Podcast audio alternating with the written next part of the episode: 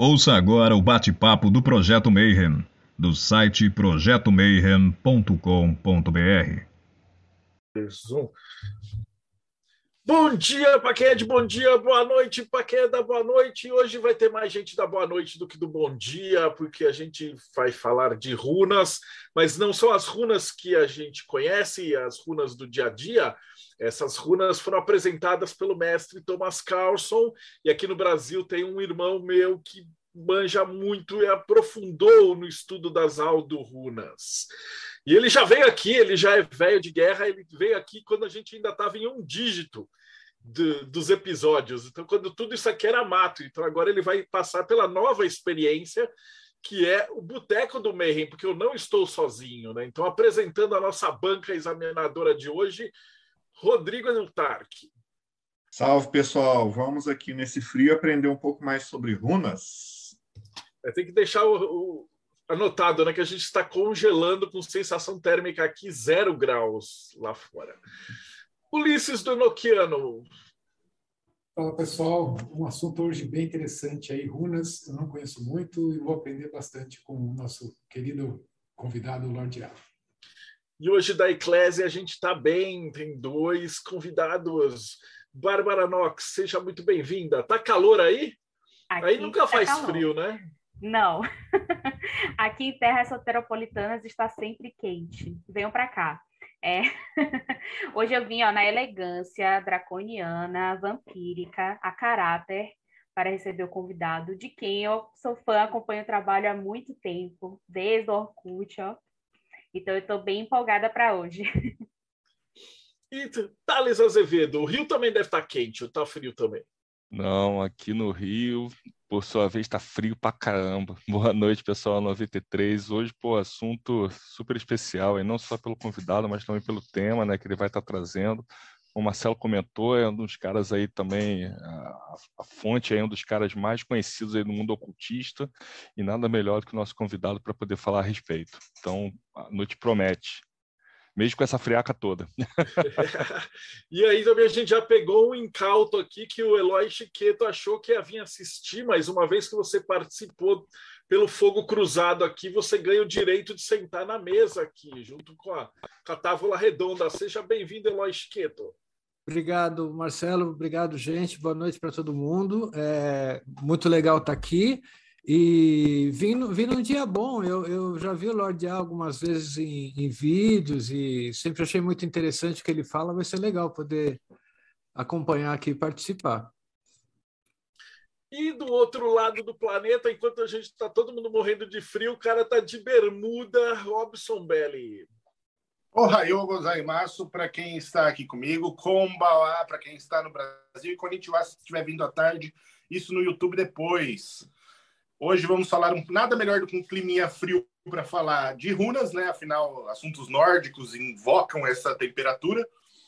E nosso amigo, estimado Lord A, aí vai falar com maestria sobre o assunto hoje. E maravilhoso. Lorde, dê-nos uma palavra.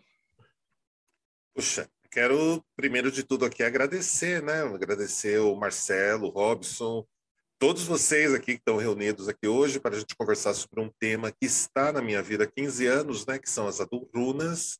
É um tema que, antes de mais nada, eu sou suspeito para falar, porque desde que elas apareceram na minha vida, eu senti uma conexão muito legal com toda essa questão das runas, né? Uma conexão que eu experimentei quando eu estudei o Elder Futhark, né? Que em algum momento todos estudam, o Younger Futhark que veio depois, runas da Northumbria, e muitos outros jogos rúnicos que existem né, lá, no, lá no mar, nos países do Mar Báltico, né, na Suécia, Noruega, Dinamarca. E eu estou aqui super empolgado para gente, a gente iniciar, para a gente começar esse bate-papo. Né? As pessoas me conhecem né, por conta do papel né, de à frente da comunidade vampírica do Brasil, né, da plataforma da redevamp.com, né, ou redevampírica.com, pelo trabalho principalmente focalizando a chamada espiritualidade mística vampírica, né, que a gente chama de cosmovisão vampírica. Teve um vídeo aqui na época que o Mayhem estava no primeiro dígito, como apresentou o queridíssimo irmão, o Deodébio, E hoje a gente fala de um tema que ainda hoje é pouco usual eu vir, eu vir ao grande público falar sobre ele, né? Que são as adulrunas. E eu não sei muito bem como funciona o esquema aqui no Boteco do Mayhem. A gente já chega, já sai falando, ou vocês têm um tópico de abertura que vocês queriam sobre Eu- esse assunto? Tem o tópico de abertura que, como a gente começou tipo do zero de novo, então, como diz o Stan Lee, todo gibi do Homem-Aranha é o primeiro gibi de alguém. Então a gente queria que você se apresentasse, falasse assim, como é que você chegou até aqui, por que, que é, você escolheu justamente esse caminho vampírico e o caminho das runas, né? E Uhum. contasse um pouquinho da tua jornada. Ah, bom, eu primeiramente, né, eu gosto de pensar que eu gosto de acreditar, Marcelo, que a gente escolhe, mas hum, depois de muito tempo na trilha, eu começo a perceber que a gente é meio que escolhido, a gente é meio que fisgado, pescado, né, para os caminhos que a gente acaba encontrando pertencimento, familiaridade e principalmente uma coisa que eu chamo de estranhamento e encantamento. São dois polos que têm, têm sido muito claros, muito fortes para mim e que se tornaram assim, muito evidenciados durante esse tempo da pandemia, Marcelo. O vampirismo está na minha vida desde que eu era criança, desde que eu ouvia contos e causos ao redor de uma fogueira ou à beira de uma lareira, dos meus tios, tias, primos, e, e ainda também quando começava a ler os livros, né? Então, foi algo que esteve na minha vida. Em meados de 1993 para 94, caiu na minha mão uma matéria num jornal aqui do Brasil que falava sobre uma comunidade de vampíricos, de vampiros que se encontravam numa festa, num rooftop em Nova York, e eu fiquei fascinado. Pera, como assim? Tem mais gente que se identifica com isso? Como assim? Podem... Como assim? Existem outras pessoas que nem eu por aí, né? O típico auge da juventude, quando a gente jura ter certeza e saber tudo sobre tudo a respeito de tudo, né? Eu fiquei encantado. A gente fala aqui de 1993. A gente não tinha Google, a gente não tinha internet direito, a gente tinha cartas e eu tive, eu escrevi para o jornal, consegui escrever para através do jornal, consegui contactar a agência de notícias que mandou a notícia para eles e depois de algumas cartas, alguma pressão, consegui o contato, né? depois de alguns meses, na verdade, de como falar com essa sociedade de vampiros em Nova York. E eu escrevi, eu esperei mais ou menos uns entre seis, oito meses para conseguir uma resposta deles. E para minha sorte, para minha surpresa, a resposta foi foi muito legal, foi muito franca e eles começaram a me mandarem materiais para estudos, materiais para entender melhor o que era tudo aquilo, como funcionava, como não era, o que era, o que não era, o que tinha a ver, o que não tinha. E desde então isso começou a ser uma trilha bem interessante. Eu escondi isso por muito tempo na minha vida, mais ou menos até 2003. Mas em 2003, depois de alguns episódios e um no qual eu quase quase perdi a vida, eu dei um grande foda-se no mundo e não, tá, dane-se, de agora em diante eu não vou mais esconder o que eu sou, o que eu gosto, o que eu pratico, eu vou vir ao mundo, eu vou escrever sobre isso e com um pouco de sorte eu vou achar uma meia dúzia de colegas, de amigos e vou encontrar umas pessoas que também devem experimentar uma coisa parecida com isso aqui no Brasil. E aí eu fiz o que todo mundo fazia naquela época, né? Comecei a criar blog, comecei a escrever sobre isso para um site, e a gente já está falando de 2003, né? Mais ou menos 10 anos depois de um longo aprendizado. E nesse nesse momento eu achei que ia ser, eu achei que era algo que eu ia começar sozinho, ia permanecer sozinho ou no máximo ia achar uma meia dúzia de pessoas. Mas teve um jornalista chamado Roberto Cabrini que me descobriu. Ele apresentava o Jornal da Noite na época da Bandeirantes, né? E quando eu vi, e quando eu vi o que era para ser cinco, seis pessoas no máximo, ganhou um exponencial, escalou, né? E aí apareceu muita gente que se interessou por aquilo, que queria conversar sobre aquilo, sobre uma espiritualidade, uma mística, também sobre um fashionismo, sobre uma produção cultural vampírica. E, bom, a coisa escalou. Logo, eu organizei todos os meus blogs, sites e conteúdos dispersos num único lugar, que foi acabou sendo o vampirismo.org, que é o acabou sendo a raiz, a base do portal da redevamp.com, né, que é o site que eu trabalho aí há duas décadas, basicamente. Basicamente, basicamente, né? Essa é a minha história no vampirismo. Eu fundei o Círculo Strigoi lá em 2006. Sou o criador de um dos primeiros podcasts brasileiros, que é a Vox Vampírica, que também acaba sendo um dos podcasts sobre vampiros, sobre comunidade vampírica, ocultismo, paganismo e todos esses temas há mais tempo em atividade no mundo, né? São cerca de 16 para 17 anos do podcast Vox Vampírica, mais de 550 edições já realizadas. O Marcelo participou de várias na época que a gente estava na Web Radio Antena Zero e foi bem legal. E essa e assim, né? Em algum momento eu ingressei numa dinastia norte-americana chamada Sahasra, que há quase cinco décadas foram a raiz, os introdutores, os codificadores, organizadores de uma espiritualidade, de uma mística vampírica. E lá eu tive o meu desenvolvimento a partir ali do final de 2005, começo de 2006. No ano de 2018, depois de muita ordalha, muito trabalho, muita conquista, muito tropeço, e eu gosto de dizer que talvez eu tenha errado de toda, ter esgotado o repertório de erros que eu poderia cometer, então não tinha mais como errar de nenhuma maneira nova, eu acabei me tornando, ocupando um dos títulos mais elevados, que é o título de King Prime, ou Rei da dinastia Sarrasca, respondendo ao Conselho Secreto e a grande matriarca, que é minha mãe espiritual, a Goddess Rosemary Sarrasca. Eu tenho uma esposa vampira maravilhosa, que é a Chendra. Ela ocupa a titularidade de rainha da dinastia, depois de ter passado todas as ordalhas, todo o processo desse grupo, e assim pensando desde 2018, né, com muitos eventos sociais, com os eventos voltados para o Círculo de Strigoi, a dinastia Sarrasca Brasil, que são os ritos, grupos de estudo, os ritos abertos.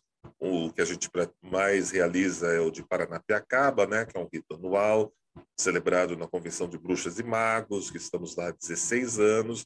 Temos os ritos no, na Vamp Tower, né, do Círculo Interno. Temos também um solo sagrado na região de Campos do Jordão, onde fica, onde fica a base de poder do Círculo Strigoi, né? um lugar nas proximidades de uma casa maravilhosa da minha família, que agora é minha, né, por herança.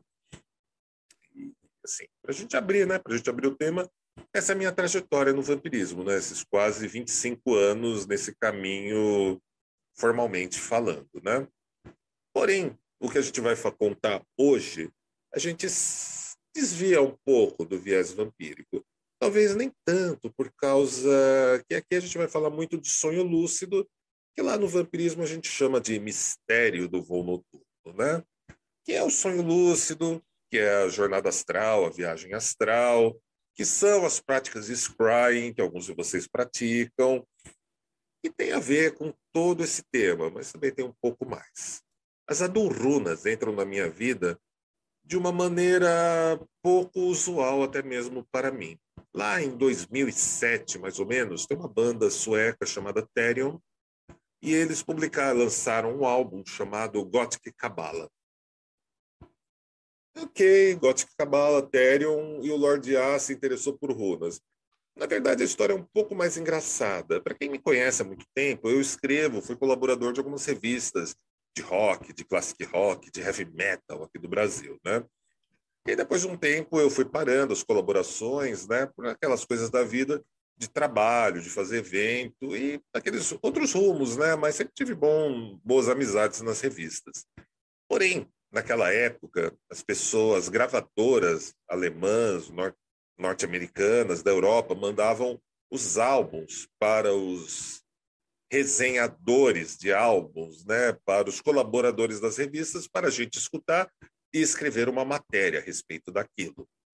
Não é segredo que em 2004, três anos antes, eu fiz uma entrevista muito legal com o Christopher Johnson, o fundador da banda Therion, né, o guitarrista, e foi uma entrevista muito bacana que ele acabou me levando para ser o DJ de abertura do show do Therion lá no Direct TV Music Hall. E aí ficou uma, um certo coleguismo, né? Sempre quando quando o Therion tinha planos de vir para o Brasil, tinha uma certa correspondência, pequena, é verdade, é verdade, mas havia um contato. Porém, em 2007 eu estava distanciado, estava numa outra vibe da vida. E o que aconteceu? Uma bela, uma bela tarde, eu tinha que cuidar de uma atividade do Círculo de Strigoi, que na época operava no bairro de Santana. Eu nunca esqueci aquela tarde. Cheguei na minha caixa de correio, abri a caixa e tinha nada mais, nada menos que um pacotinho da, de uma gravadora norte, norte-americana, não, perdão, é, alemã, que é a Nuclear Blast, e tinha um lançamento do Therion dentro do pacote. Eu achei estranho, porque há mais de ano eu não recebia nenhum material de banda nenhuma, porque eu já não estava mais trabalhando nas revistas. Porém, eu peguei, abri aquilo, nossa, Gothic Cabala, Therion, nossa, o que, que é isso? Não... Peguei, joguei na minha mochila, fui lá para o espaço fazer as atividades do círculo e chegando lá, tinha que preparar aula, tinha palestra, sentei lá, liguei o, o CD player, joguei lá o álbum, ah, o que, que é isso? Bom, é, era um álbum duplo e definitivamente eu atrasei uns 40 minutos a abertura das atividades daquele dia só porque eu fiquei mergulhado na atmosfera daquela música, daquelas letras, olhando para o encarte meu. Que porra é essa? Eu fui fisgado ali por aquele universo. O que, que é isso?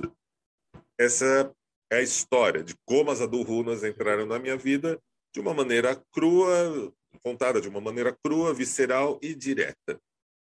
Eu saí daquele dia das atividades, voltei para minha casa, liguei o computador e passei a madrugada. Meu, quem é Johannes Burius? O que, que são Adulrunas? Por que só tem informação disso aqui em sueco ou em russo? Por que as informações eh, são tão escassas em outros lugares? Porque todo mundo copia o mesmo verbete, copia e cola, é sempre parte da mesma fonte. Essa pesquisa me levou a encontrar, primeiramente, um PDF de um outro autor, esse sim, norte-americano, e que me faz confundir um pouco, às vezes eu confundo um pouco, um pouco quando eu falo sobre as do Runas, né, a direção das fontes, né? Esse autor norte-americano, vocês conhecem ele, é o Dr. Stephen Flower, da Universidade do Texas, do, de Austin, no Texas, para ser mais preciso, e ele foi, nos anos 80 para os anos 90, ele foi o primeiro cara a escrever sobre essas adurrunas, sobre Oranis Burials. E quando eu encontrei ali o, o Dr. Stephen Flowers no texto, os textos dele, eu parei, tá, ele é o Edred Thorson também, mas, pô, o que, que é? Edred Thorson na parada. E até entender que ele parou de usar esse nome porque ele teve um outro conflito, um outro problema com o pessoal que distorceu o trabalho dele, dá uma história à parte, dá um projeto Mayhem à parte. Mas, enfim, as Adorrunas entraram na minha vida com tudo e eu fiquei intrigado por aquilo em busca de materiais encontrei os trabalhos da, de uma historiadora também, que é a Susan, que escreveu sobre as Adurrunas, e comecei a minha pesquisa até que eu cheguei numa tese de mestrado do, do na época era um nome que eu só ouvia falar, que era um tal de Thomas Carlson. Hoje já é meu irmão, já é meu parceiro, meu brother, né? Mas na época era o Thomas Carlson. Imaginava que ele morava num castelo afastado de tudo e de todos na Suécia e ficava lá falando com demônios com um manto negro aveludado o dia inteiro, né? Bom, ele ele de fato tem um templo para fazer certas coisas, mas ele é um, é um, dos caras, é uma das pessoas na Suécia mais legais de todos os tempos que eu tive a oportunidade de conhecer. E aí eu descobri essa tese dele, só tinha um problema, a tese estava em sueco e tinha lá mais de 200 páginas de material, fonte pura, o... tudo que eu queria, que eu podia querer sobre aquilo estava ali. Eu já era familiarizado com o texto do Carlson, de outras obras dele. E aí isso me levou a uma obra dele que estava em inglês, que era o Utark, Nightshade of Runes, né? O Utark, o lado noturno das runas, que eu penso que é um dos livros de runas mais interessantes que a gente tem para quem está chegando nesse contexto, ou mesmo para quem já trilha esse contexto há, bastante, há algum tempo.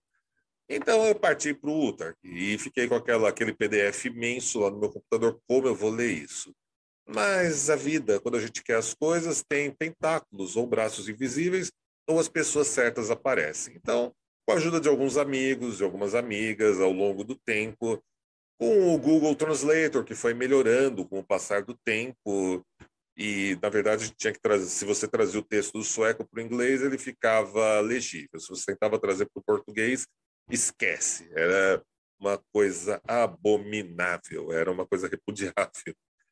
E assim, aos poucos, eu fui me inteirando das adurrunas e como bom praticante de magia, como alguém que gosta que gosta de certas posturas de poder, de certos cânticos, de certos mantras, que desenvolve uma capacidade desde o início nesses campos de visualização, de visualizar as coisas com bastante intensidade, né, com bastante complexidade, eu fui colocando na prática, fui traduzindo aquilo na minha prática e experimentando.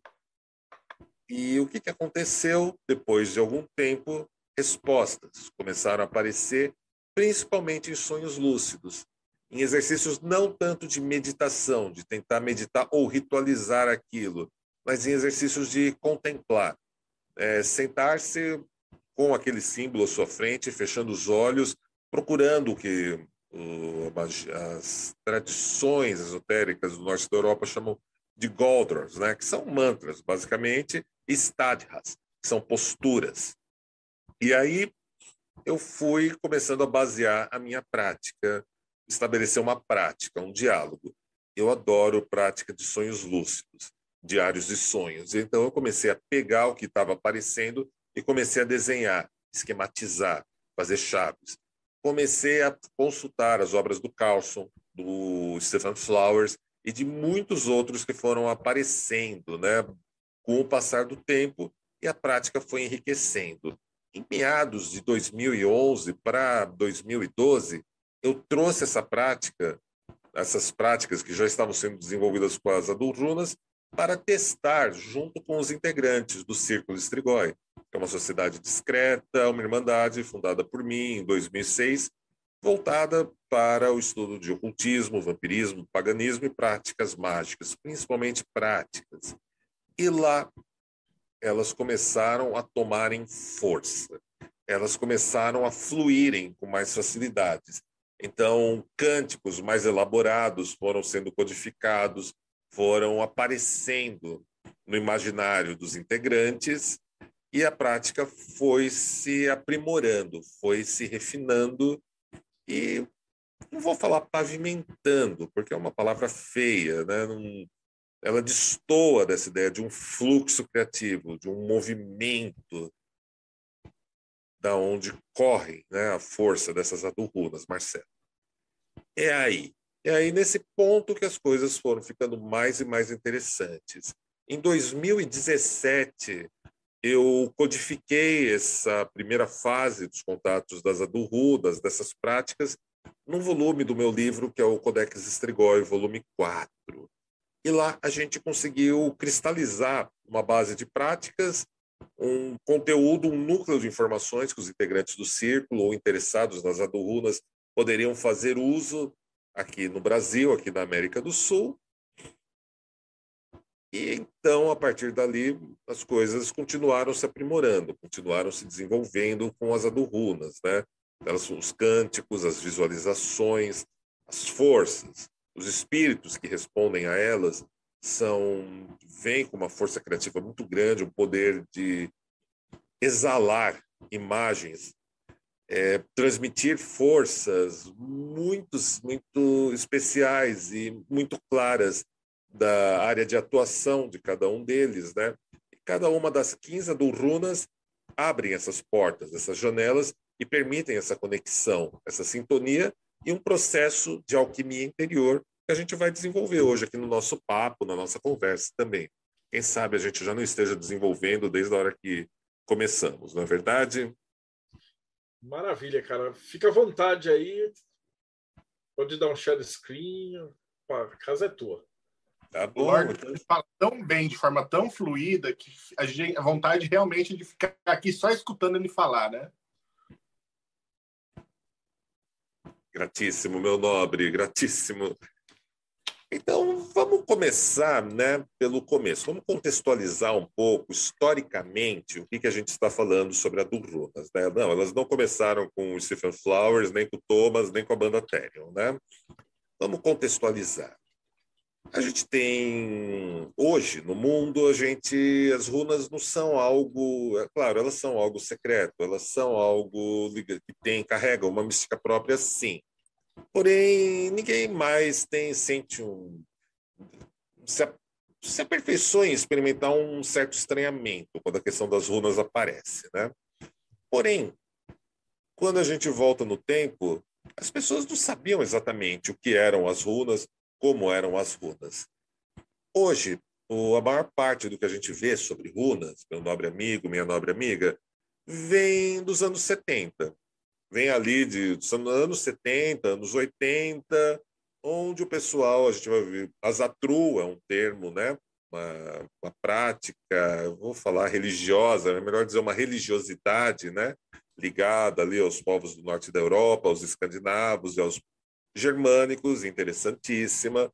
A gente vai ver a Freya Aswin, aqui no Brasil a gente vai ver a Mirella Faur, a gente vai ver várias pessoas escrevendo, falando sobre runas, e a gente vai ter muito uma carga ali, anos 70, anos 80, depois vai vir uma carga New Age em cima das runas, que vão tentar desvincularem as runas de algo mais arcaico, algo mais histórico, então, as coisas podem ficar um pouco estranhas. A galera mais nova assiste um seriado na, nos streamings, nos canais de TV paga, chamado Shadowhunters, onde os personagens desenham umas runas próprias daquele seriado, é bem legal, é bem interessante, mesmo eu achando que os protagonistas pareçam figurantes de um catálogo de moda da CIA. Eu acho, de fato, eu acho isso. Mas é um seriado interessante, eles têm as suas runas próprias. Tem outras produções, tem outros lugares que eles vão falando de runas. No meio pagão brasileiro tem até uma história de runa das bruxas, né? Que vira e mexe sempre rende uma polêmica, porque o pessoal que estuda runas já fica bravo porque estão usando o termo runa sem sem preparo ou sem serem realmente runas e rola um monte de confusões assim desse tipo. Ok, é interessante, a gente tem um produto, portanto, que vem ali do, da, dos últimos anos, né, do século XX. É um produto que todos nós acabamos sendo expostos em maior ou menor grau. Ah, tem autores maravilhosos que vão que vão olhar para tudo isso que vem ali dessa época, dos, a partir dos anos 70, e vão criar conteúdos interessantíssimos. Tem outros que não vão fazer coisas tão legais, mas resumindo, essa é a nossa visão. Porém, essa galera, né, se a gente volta um pouco, um pouco no tempo, né, a gente vai perceber que no final do século XIX, as runas, a gente tem o que a gente chama de um um segundo renascimento, né? Vamos tomar o terceiro renascimento rúnico, como que rola nos anos 70. Ali no final do 19, 1890 em diante, até mais ou menos a metade do século 20, o pessoal vai misturar as runas com os negócios péssimos, como teorias raciais. Depois vão misturar isso com extremismos do espectro político e vão fazer literalmente muita merda com isso. Sim, eu estou falando das distorções fazendo uso de runas utilizadas pelos nazistas, basicamente, né? Lá entre os nazistas você vai ter, inclusive, eles, eles né, inventando um símbolo que eles vão chamarem de sol negro, usando ali uma forma rúnica, repetindo ela ao redor de um círculo, montando ali uma estrutura, vão fazer esse desenho em mármore e colocarem num castelo que tem lá na Alemanha para ser a sede da SS, vão tocar o terror. Nos anos 70 e 80, o fundador do Temple of Set vai também se meter em muita encrenca, indo nesse castelo, tentando fazer uns rituais lá e passando a imagem bem errada do que ele pretendia com o tempo offset, tendo um monte de pepino, um monte de problema nas costas dele por conta dessa história. E, basicamente, o que rola entre o final do 19 e a metade do século 20 é uma das maiores distorções rúnicas da história E os nazistas acabam pagando o preço por essas distorções com coisas rúnicas, com temas nórdicos e também com outros povos ali que eles se meteram a se apropriarem os símbolos, alterarem os símbolos e fazer as ressignificações deles. O ponto mais importante quando a gente fala desse segundo renascimento rúnico, no final do século XIX, é que é uma época de desencanto, tá? É uma época desencantada, onde o pessoal vai focar, vai fazer apostar todas as suas fichas nos deuses Aesir, né? Odin, Thor e toda a sua turma. Fazendo essa aposta, eles vão acabar generalizando, vão acabar generalizando e idealizando um modelo, um modelo do que poderiam ser runas, do que poderiam ser deuses, e vão sufocar totalmente o Trollhund. Vão, sufocar, vão sufocar a magia, a magia, a prática mágica dos povos escandinavos e também de alguns povos germânicos. É isso que vai acontecer ali no 19, tá? Então você também vai ter uma idealização, um culto ao passado para justificar certas posturas políticas, certas tomadas de territórios em específicos, né? Essa é a segunda fase, o segundo renascimento rúnico, que não foi dos melhores. Porém, agora, meu nobre amigo, minha nobre amiga, a gente volta mais um pouco no tempo. A gente começou nossa jornada no terceiro renascimento rúnico, por volta ali dos anos 70, vai, vamos dizer, anos 70, anos 80, correto? A gente retrocedeu para o final do século XIX, o tal do 1890. Ficou interessante ficou interessante. Vamos lembrar que ali no 1890 nem tudo também era tão ruim quanto eu estou desenhando aqui. Haviam figuras interessantes, haviam pesquisadores de escopo, pesquisadores fantásticos. Até mesmo nos meados do 1920, na década de 20 do século 20, nós tivemos um cara chamado Sigurd Adrão, que vai ser responsável pela sequência das runas Uttar, é um tema que eu adoro, e ele vai, na pesquisa dele, ele vai mostrar como o culto de Mitras, um tema eu vou, vou, vou aqui olhar para os convidados que estão aqui no meu monitor, né?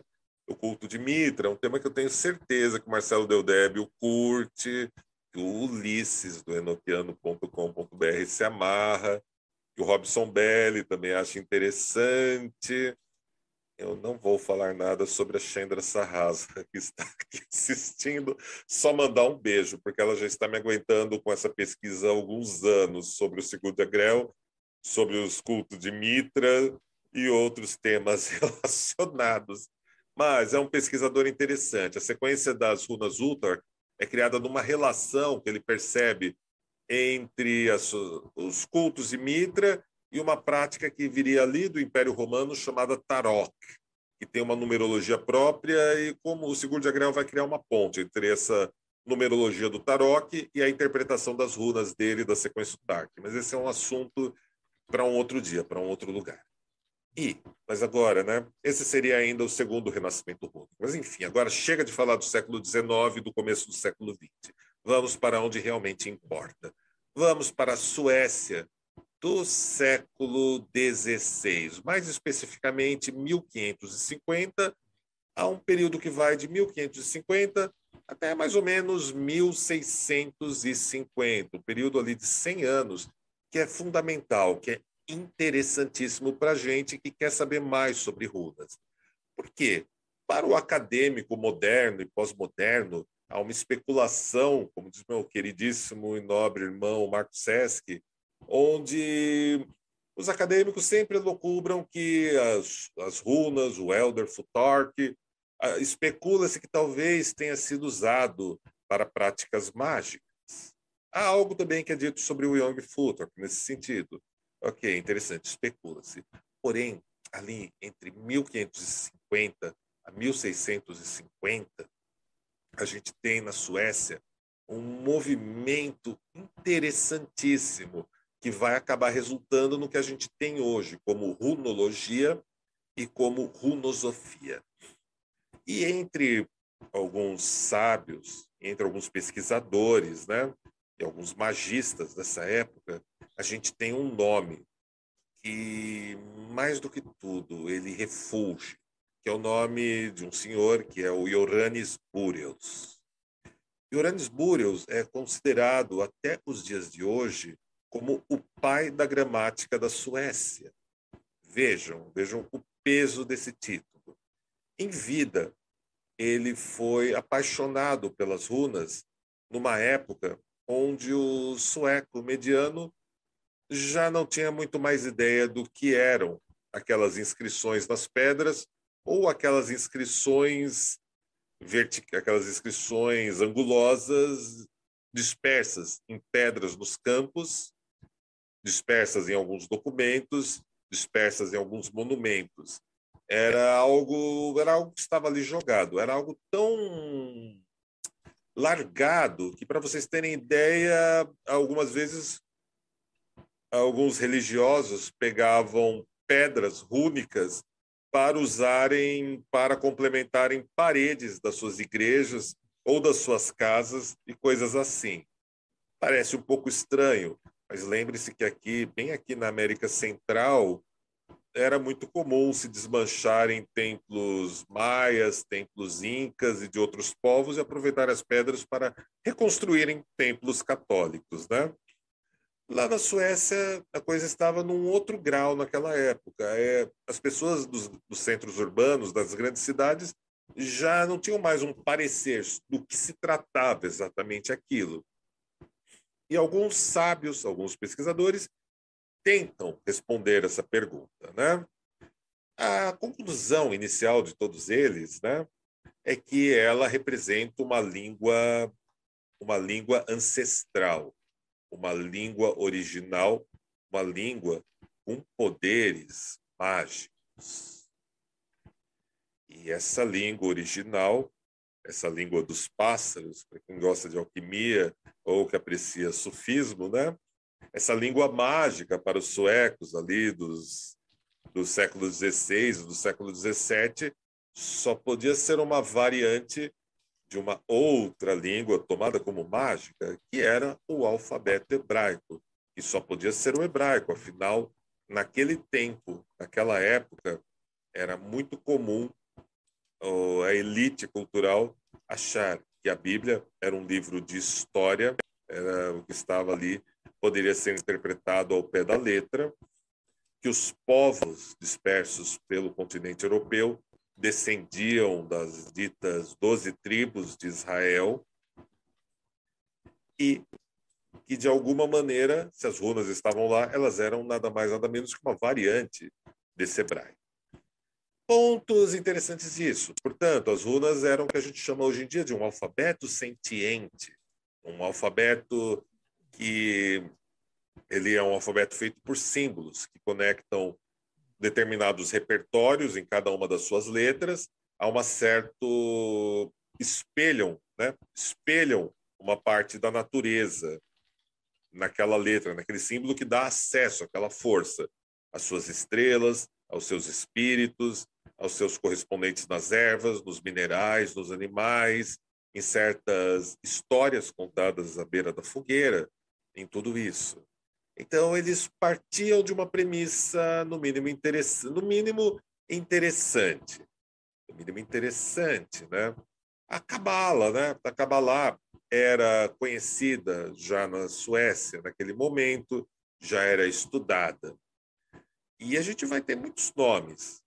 Nomes que assim, eu não pretendo agora resgatar todos eles, porque a gente acabaria até perdendo foco sobre esse renascimento rúnico ali dos 1600, né, basicamente. Mas ele estava lá, ele estava fluindo, ele estava acontecendo e tendo uma produção cultural. É claro que a gente vai ver algumas coisas muito loucas naquela época, né, como Estocolmo, por exemplo, ser Atlântida. Para alguns, alguns desses pesquisadores, isso era uma realidade.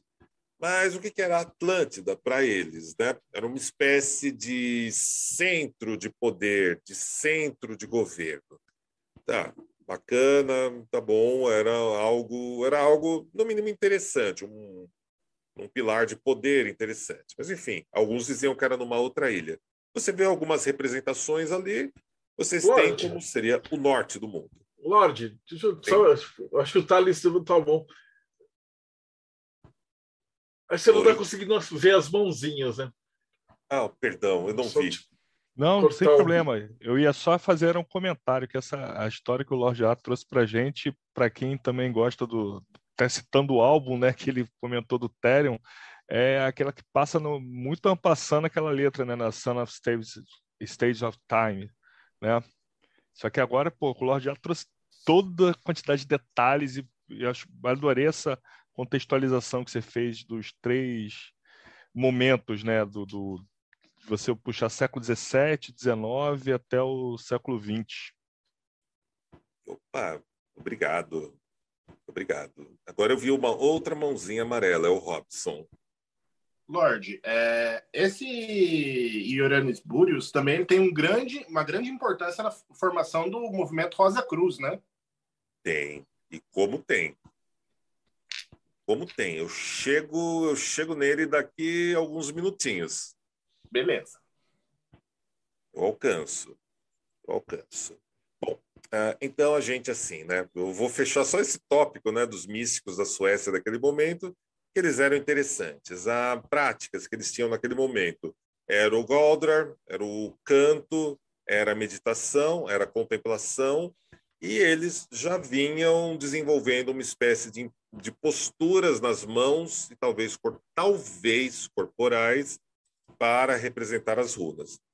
A gente já está falando de algo que já rolava ali entre 1550 e 1650. Porém, quem vai registrar isso nos seus trabalhos, muito antes do Guido von List, no final do 19, é o Iorannis Burials. Né? E vamos falar desse cidadão, Iorannis Burials. A primeira fase da vida dele, então, foi fascinado por essas pedras rúnicas e por todo esse imaginário que circulavam ao redor delas. Né? Ele ficou encantado por aquilo. Logo, ele se tornou um cara estudioso, que já falava alguns, já falava hebraico, ali na, na juventude já falava hebraico, pelo menos mais uns três ou quatro idiomas. Um deles que ele estava aprendendo ah, na vida adulta era o árabe, né? O cara, então, já tinha uma cultura distinta. Ele teve, ele cresceu no meio religioso protestante, né? No protestantismo da Suécia, né? Desse período que eu vou falar Vou falar dentro de dois minutos, eu vou tocar como era esse protestantismo sueco dessa época, né? que é um pouco diferente do que era praticado no, na Europa naquele momento e em outros países. Né? A gente já entra nele. E ele teve uma formação muito legal na alquimia, em muitos desses temas que a gente adora, né? que a gente curta até os dias de hoje.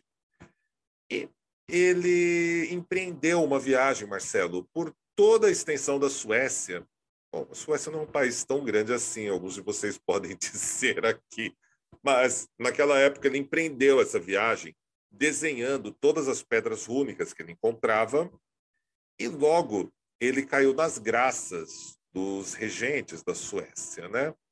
Em especial, um desses reis da Suécia enviou Iorannis Burials numa missão para registrar e investigar uma pedra que, segundo esse rei e os seus conselheiros, davam à Suécia a superioridade sobre os outros países com quem eles vinham enfrentando um longo período de guerras. Eu até brincaria aqui que é desde a época dos vikings, né? Só uns 600 anos ali de problemas entre Suécia, Noruega, Dinamarca, Islândia e outros lugares que vocês estão cansados de verem nos seriados Viking, Vikings, Vikings Valhalla e mais recentemente no Last Kingdom, né? Então, ali naquele momento, o poder político da Suécia, os regentes perceberam que essa pedra funcionaria como uma espécie de atestado histórico da superioridade da Suécia, porque nessa pedra, além de alguma coisa única, teriam três coroas ali desenhadas. E o Iorannis Burials vai até essa pedra e, surpresa, ele encontra essas três coroas registradas nessa pedra que serviram ao Carlos, o rei, né, Carlos IX, se projetar politicamente sobre os outros países do Mar Báltico e transformar a Suécia num império, num verdadeiro império do Báltico, um império e vamos iniciar a chamada Suécia Imperial. E logo Iorannis Burials está ali inserido nesse contexto de poder, vai se tornar o antiquarista, um título super importante para alguém que estudava as runas, ele vai se tornar também bibliotecário e logo ele se tornará tutor de um dos maiores reis da, Sué da história da Suécia, que é o Gustavus Adolfus II. Gustavus Adolfo II é um cara que, assim, se eu não me policiar, eu falo sobre ele por horas a fio. Foi um rei, apesar dos pesares, protestante, mas era um rei que o ponto dele era: eu quero que o meu império seja o império que possa controlar, a, controlar essa região, oferecer uma vida decente para os, as pessoas que moram aqui. Eu quero todo mundo alfabetizado, todo mundo estudando, todo mundo trabalhando e principalmente quero gerar muitos guerreiros para me acompanharem nesse, nessa missão sagrada de conquistar os outros, os outros territórios e levarmos e levarmos a Suécia a chegar à Europa e conquistarmos muitos territórios lá. Nesse processo, mesmo sendo protestante, ele tinha uma visão bastante aberta, onde tudo que podia somar, acrescer ao poderio sueco, era abraçado por Gustavo Adolfos, com severos embates com os protestantes, né, com as lideranças protestantes, e então o pessoal tinha que agir meio que na maciota. Gustavo Adolfos teve um tutor, que foi o Ioannis Ioannis Burials, nas suas pesquisas, nas suas codificações, por volta de 1605, trabalha em um manuscrito. Ele não é publicado, mas ele é guardado e ele teve várias versões, chamado a do Runa Rediviva. E nesse manuscrito, que serve como uma espécie de treinamento para um futuro rei, repleto de simbologia, de associações a certas passagens bíblicas numeradas que expressavam algumas verdades ocultas que ele queria transmitir, ele cria o rei Gustavo Adolfo II e posteriormente a filha do rei Gustavo Adolfo II, que é a rainha Cristina da Suécia, que também é uma outra personagem histórica interessantíssima. Primeiro, por ela ter sido uma rainha numa época, a gente está falando aqui dos 1600, 1650, ela foi rainha e ela foi lésbica. E ela abdica da fé protestante para se tornar católica romana e vai se tornar mecene responsável por uma das principais um dos principais institutos dedicados ao estudo da alquimia em Roma, com as bênçãos do próprio Papa. Mas aqui a gente já está dando um salto, um salto histórico muito grande figura interessantíssima. A Rainha Cristina da Suécia, filha de Gustavo Adolfo II, e também tutorada, foi mentorada pelo Ioannis Burials. Entre 1605 a 1613, Ioannis Burials teve o que ele chama do contato com as Adurrunas. Muito bem, Lorde, até que enfim você vai falar sobre as Adurrunas. Ele também teve que, além dele ter esse contato espiritual, esse contato espiritual se deu em por três eventos principais. O primeiro foi aquela pesquisa de campo das runas, que levou ele a mapear quase todas as pedras rúnicas do seu tempo na Suécia. Os registros perduram até os dias de, os dias de hoje. Muitas dessas pedras sequer nem existem mais, tá? Então é um documento importantíssimo que ele fez. Segundo, que ele viajou para uma província da Suécia, que é Darlani, onde o conhecimento das runas permanecia vivo na época dele e durou até a virada do século XX para o século XXI. Era o lugar onde os fazendeiros, as pessoas de lá, preservaram esse conhecimento das runas, dos estudos do, do calendário, de um calendário lunar rúnico. E é um tema, é um tema bem cabeludo, bem misterioso, que se desdobra em várias fontes e tem bastante controvérsia. Mas ele esteve lá, ele bebeu nessa fonte. E o Ioannis Burials também era fascinado por um outro místico britânico.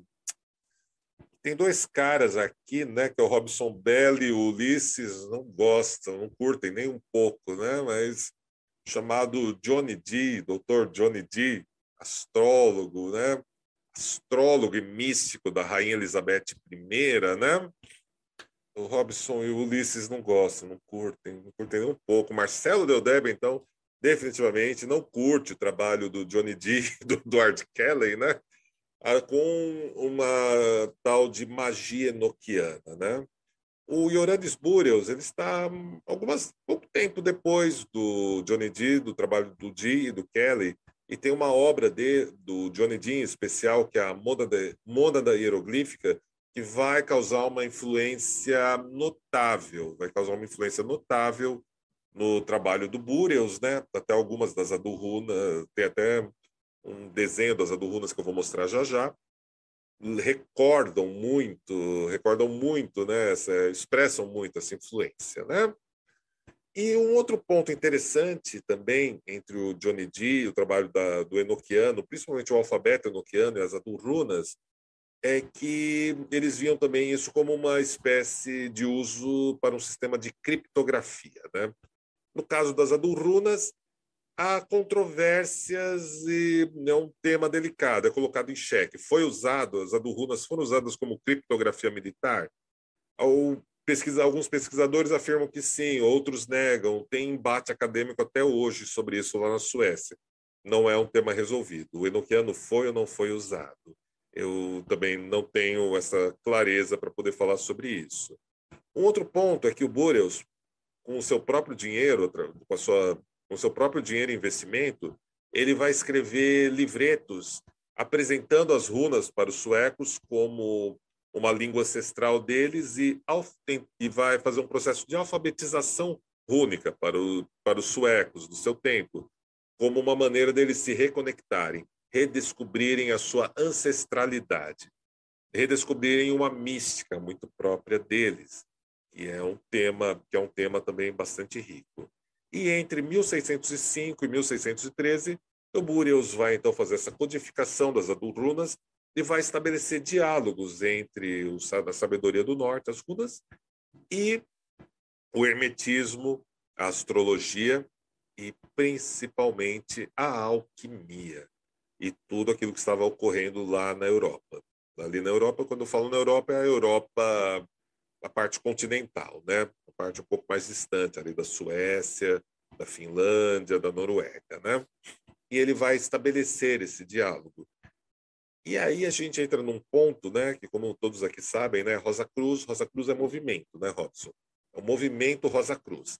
O Ioranis Burials vai participar junto da alta cúpula do protestantismo sueco, né, que abraçava tudo isso, e ele vai se interessar muito pelos trabalhos de um cara chamado Paracelso, do Agripa, do o Rosenbach, assim, quase todos os alquimistas, uh, alquimistas, astrólogos, ocultistas daquele tempo eram quase todos eram conhecidos, eram tinham o Bureus chegava a fazer leituras das obras dele, né?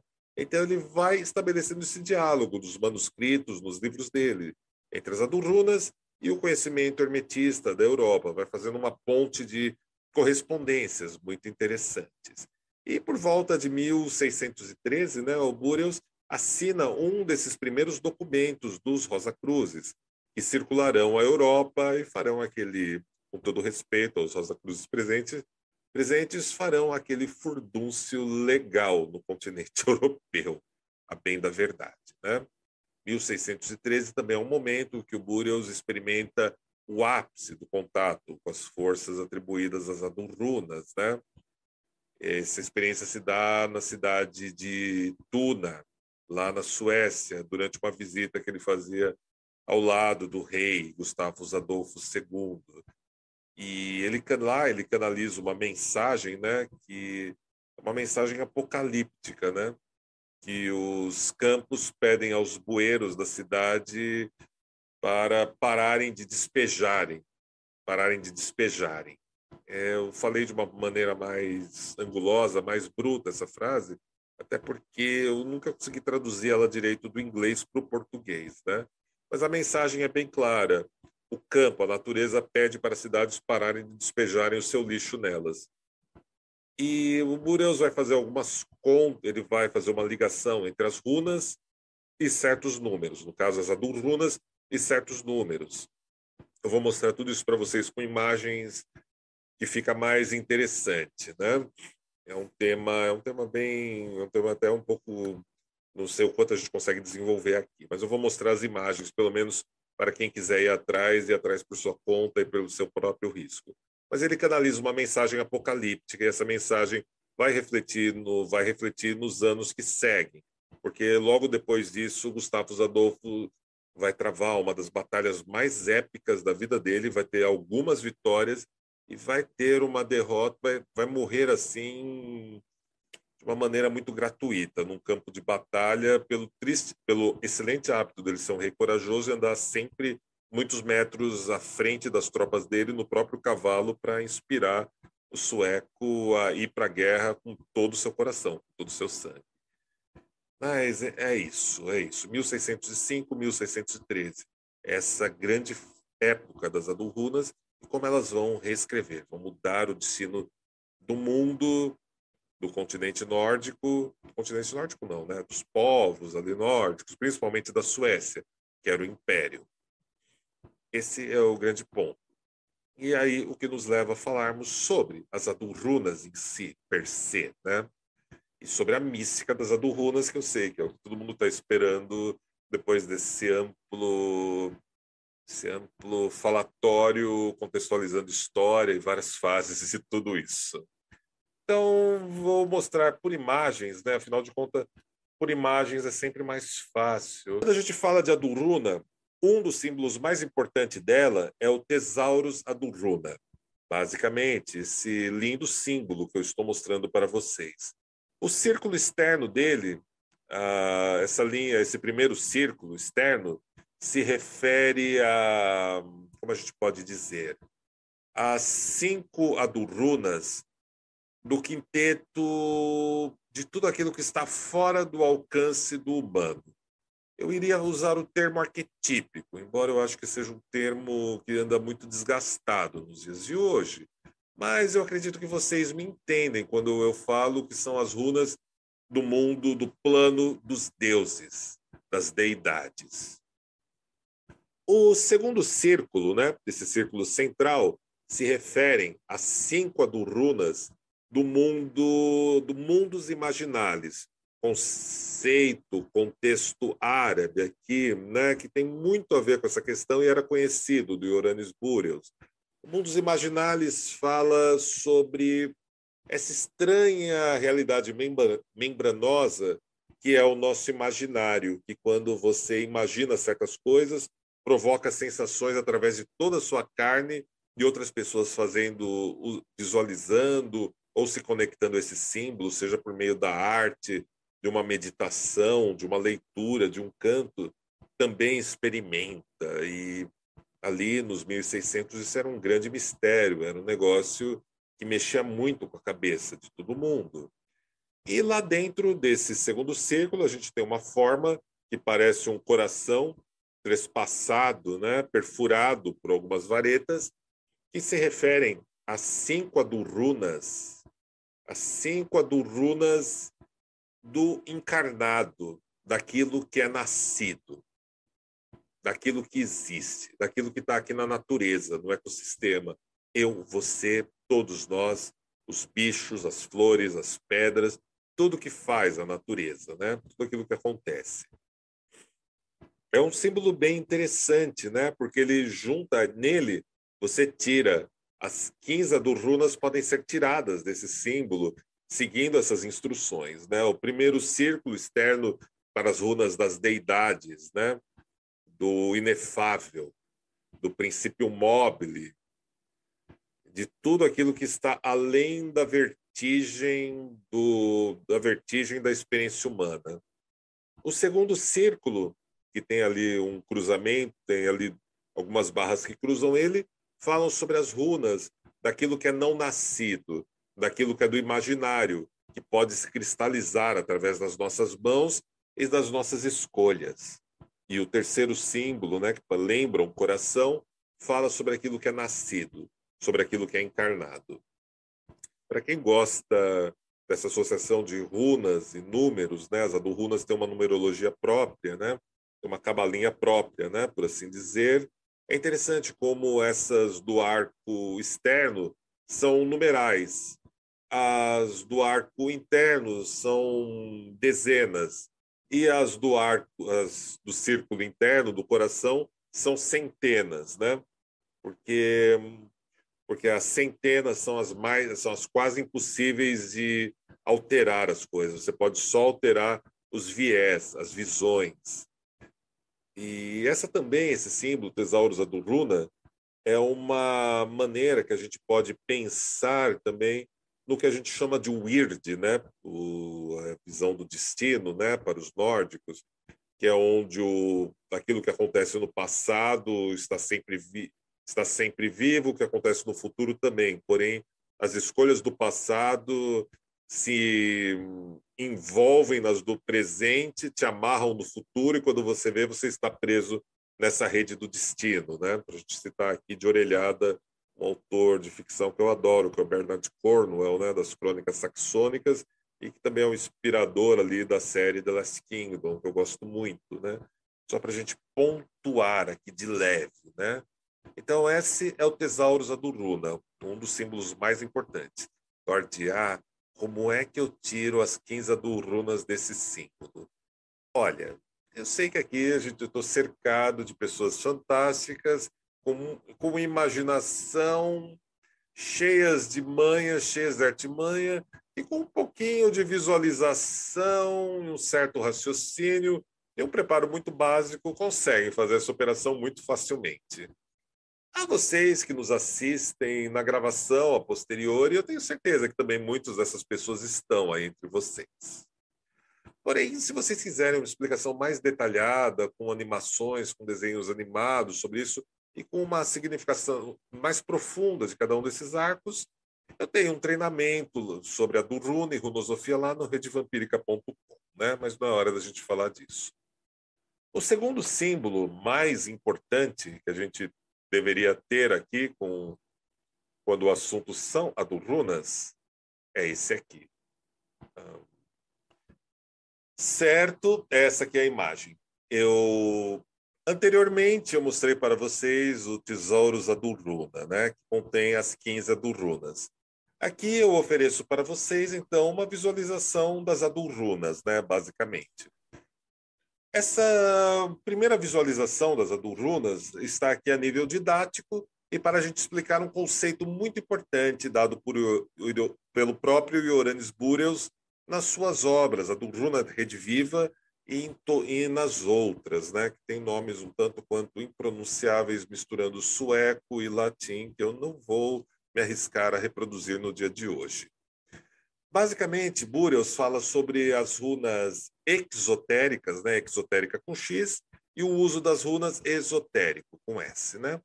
O exotérico seria aquele uso das runas para você escrever runas, né? Para você usá-las no seu cotidiano, para escrever nomes, situações, talhar pedras rúnicas e deixar mensagens para os vivos. E existe o, runo, o uso esotérico, né? que é aí que entra a questão de adurruna, de nobre runa, onde a runa se torna um selo espiritual, um selo de para processos de invocação, evocação, processos alquímicos e tudo mais. Então ele diria que tem as runas de uma pedra morta, de uma pedra morta, que é as runas exotéricas, né? Ele oferece inclusive um, esse diagrama para falar dessa dessas runas exotéricas, né? Então tá aí as 15 do runas para vocês poderem visualizarem, né? Na primeira fileira, do alto para baixo, Frey, Ur, Tur, Oden, Ridi. Na fileira central, de cima para baixo, Hon ou Son, Hagel, Nado, Ida, Ar. E na terceira fileira, Sun, Birgol, Lagur, Man. Aí a gente tem aqui no Brasil né, o Tupiniviking, a gente tem também os puristas rúnicos, né, sobre pronúncias rúnicas, né? E quando eu falo sobre as, os nomes das adulrunas, eu estou lendo os nomes usados pelo Burials nas adulrunas e replicados pelo Stephen Flowers, pelo Thomas Carlson e por muitos outros pesquisadores e magistas, né? Então, eu não vou entrar assim, não vou entrar, ah, não, mas tal Ruda pronuncia de outro jeito. Ah, mas tal Ruda tem outra forma, porque. Não, eu estou falando das Adul runas e Iorannis Burials codificou essas 15 runas com essas formas, com essas maneiras, com pronúncias muito próximas ou similares a esta que estou evocando, que estou mencionando aqui, né? É sempre que é a internet, né? Ainda assim, é a internet. É sempre bom a gente deixar bem claro, bem transparente, bem específica as coisas. Essas são as 15 runas dessa pedra morta, por assim dizermos, né? Cada uma tem o seu repertório, tem os seus significados, eles se parecem um pouco com o Younger Futhark, eles se parecem bastante. Algumas dessas runas são adaptadas de uma sequência chamada Halsing, e tem ainda uma outra terceira variação de runas que também influenciaram o design do Burials. Aí alguém pode dizer, mas Lordia, elas me recordam o Futhark jovem, ou Younger Futhark. Perfeito, sim. Burials utilizou como modelos o Younger Futhark, porque ele era praticado, ele era utilizado ali, ele podia ser utilizado dentro do que eles tinham de acesso às runas naquela época. Ele era conhecido. O Elder Futhark, o Futhark antigo, ele já não era usado há muito, muito tempo na época do Burials. Nos dias de hoje, dá, são mais de 1.200 anos que ninguém sabe exatamente como ele era usado, né? no final das contas. É uma, é uma discussão daquelas, é uma discussão aí bem longa, bem extensa. Né? Algumas pessoas me dirão, mas Lord, ah, o, jo o Futork jovem, ou Younger Futork, ele tem 16 runas. Aí o, as, a do runa só tem 15 runas, né? Como assim? Pois é, o Burials na runa Man, aquela última da terceira fileira, ele, ele tem um esquema que ele vai colocar a runa Man ali, que marca a lua, que marca também o humano, mas ele tem também uma versão que aparece ela invertida que eu vou falar, eu vou mostrar para vocês daqui a pouco. O mais importante dessa arte é essas então seriam as runas a gente explicou aqui o uso esotérico das runas para escrita, para o uso no cotidiano, para contagens, e que havia um, um uso esotérico, um uso fechado, um, um, uso iniciático, né? Que conectam essas runas a selos espirituais, processos alquímicos, uma cabalinha, uma cabala, vou falar assim, cabala, uma numerologia própria, uma prática mágica própria, né? Customizada. É isso que eu quero que vocês tenham bem claro. A gente vai agora para a nossa próxima imagem. Eu vou parar de. Muito bem, meus nobres amigos. Falamos do Tesouros Aduruna, falamos sobre a Pedra Morta, a Pedra Caída, né? a Pedra sem movimento. Falamos sobre o uso exotérico e o uso esotérico das Adurunas. E aí a gente vem agora para meu um dos meus temas favoritos dela, que é chamado a Pedra dos Caídos, né, na comunidade vampírica, ou a Pedra Cadente, em algumas em algumas traduções. Os dois termos, os dois termos fazem sentido, os dois termos funcionam funcionam perfeitamente, tem funcionado bem nesses últimos 15 anos. Eu vou usar aqui em especial a pedra cadente, pois nós estamos na, especificamente na comunidade vampírica, que, que, no, que, já desenvolveu um apreço bem grande pelas adurrunas. Né? A pedra cadente é composta por três faces, o design original dela é do Uranus Burials. Numa outra live lá no Conhecimentos da Humanidade, né, conversando com o Léo e com o, o Bruno, a gente, a gente encontrou um grimório onde pedras muito parecidas são retratadas e elas vêm de uma influência Rosa Cruz e de uma influência que acaba remetendo ao próprio Burials, sem sombra de dúvida. Mas não é o nosso tema. A pedra cadente se refere ao uso esotérico das runas, mas de uma maneira ainda mais cheia de significados, de simbolismos, de mais força. Essa pedra, para quem está acostumado com a alquimia, era a maneira do Iorannis Burials falar sobre a pedra filosofal, mas ela carrega ainda mais simbologia, mais conteúdos interessantes. Vamos começar hum, pela face superior dela, meu nobre amigo, minha nobre amiga. Eu sei que o Robson, Bell e Ulisses bateram o olho e a qualquer instante eles vão me dizer aqui. Mas, ah, você falou que eram 15 runas. mas eu estou vendo 16. E sim, meu nobre amigo, minha nobre amiga que está nos assistindo, você não está errado. Seus olhos não estão lhe traindo e o Lorde A não deixou de te contar nenhuma informação. Quando a gente vem para esse diagrama da pedra cadente, de fato, nós temos um 16 símbolo, como vocês podem perceber, na quina superior da pedra cadente. E o que significa esse símbolo? Muita calma. Vamos começar pelos símbolos dispostos nela. À sua direita, vocês têm a do Runa Frey, que é Bureus, era um, vamos dizer, um universalista. Ele não se prendia a muitos, a muitos aprofundamentos. Ele se prendia, vamos dizer, vamos dizer isso de uma forma mais alegórica. Uma nota musical pode conter uma gama muito grande de conteúdos. Uma nota musical pode desenhar certos padrões aliada a outras notas, né? estabelecer certos pontos de tensão. Mas para Burials, a Duruna Frey tinha muito a ver com as deusas Freya e com Frigg. Lá no começo das suas obras, ele também fazia uma associação ao deus Frey, naturalmente. Mas, dentro da mística das Adurrunas, que vai acabar sendo codificada e anotada pelo Burials e compartilhada nos seus manuscritos, essa seria uma runa de uma natureza feminina e doadora dos bons presentes.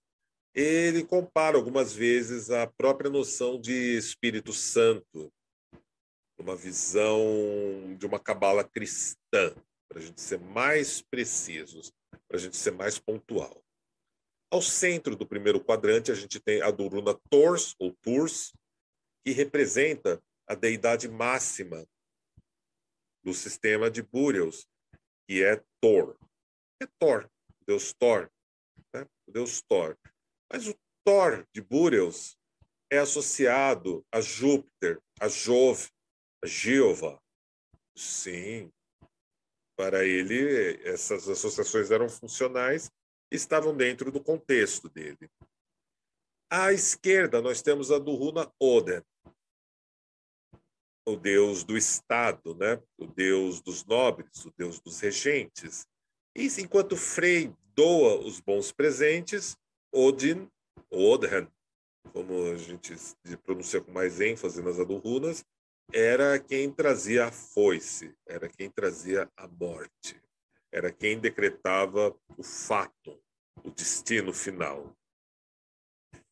Então, essa trinca de runas na horizontal desse quinteto superior, elas mostram você cultuando, as pessoas cultuando Free, a, a runa Free, Freya em vida, na juventude, na, na infância, nos primeiros anos, Tours na juventude e na, no princípio da vida adulta, e Oden como Senex, como ancião, como velho, como idoso, como a morte. Abaixo de Tours, nós temos as runas Ur e a runa Reed. Ur como a potência primeva, de onde tudo vem, o precipício celeste. Reed como a cavalgada, como o cavaleiro, como aquilo que orienta, dá um rumo para essa força. E acima de Tours, vocês vão perceber que as runas Ur e Hid se conectam uma na outra, se invertem e formam esse arco chamado Ur, ou o portal da plenitude, ou o portal da paz.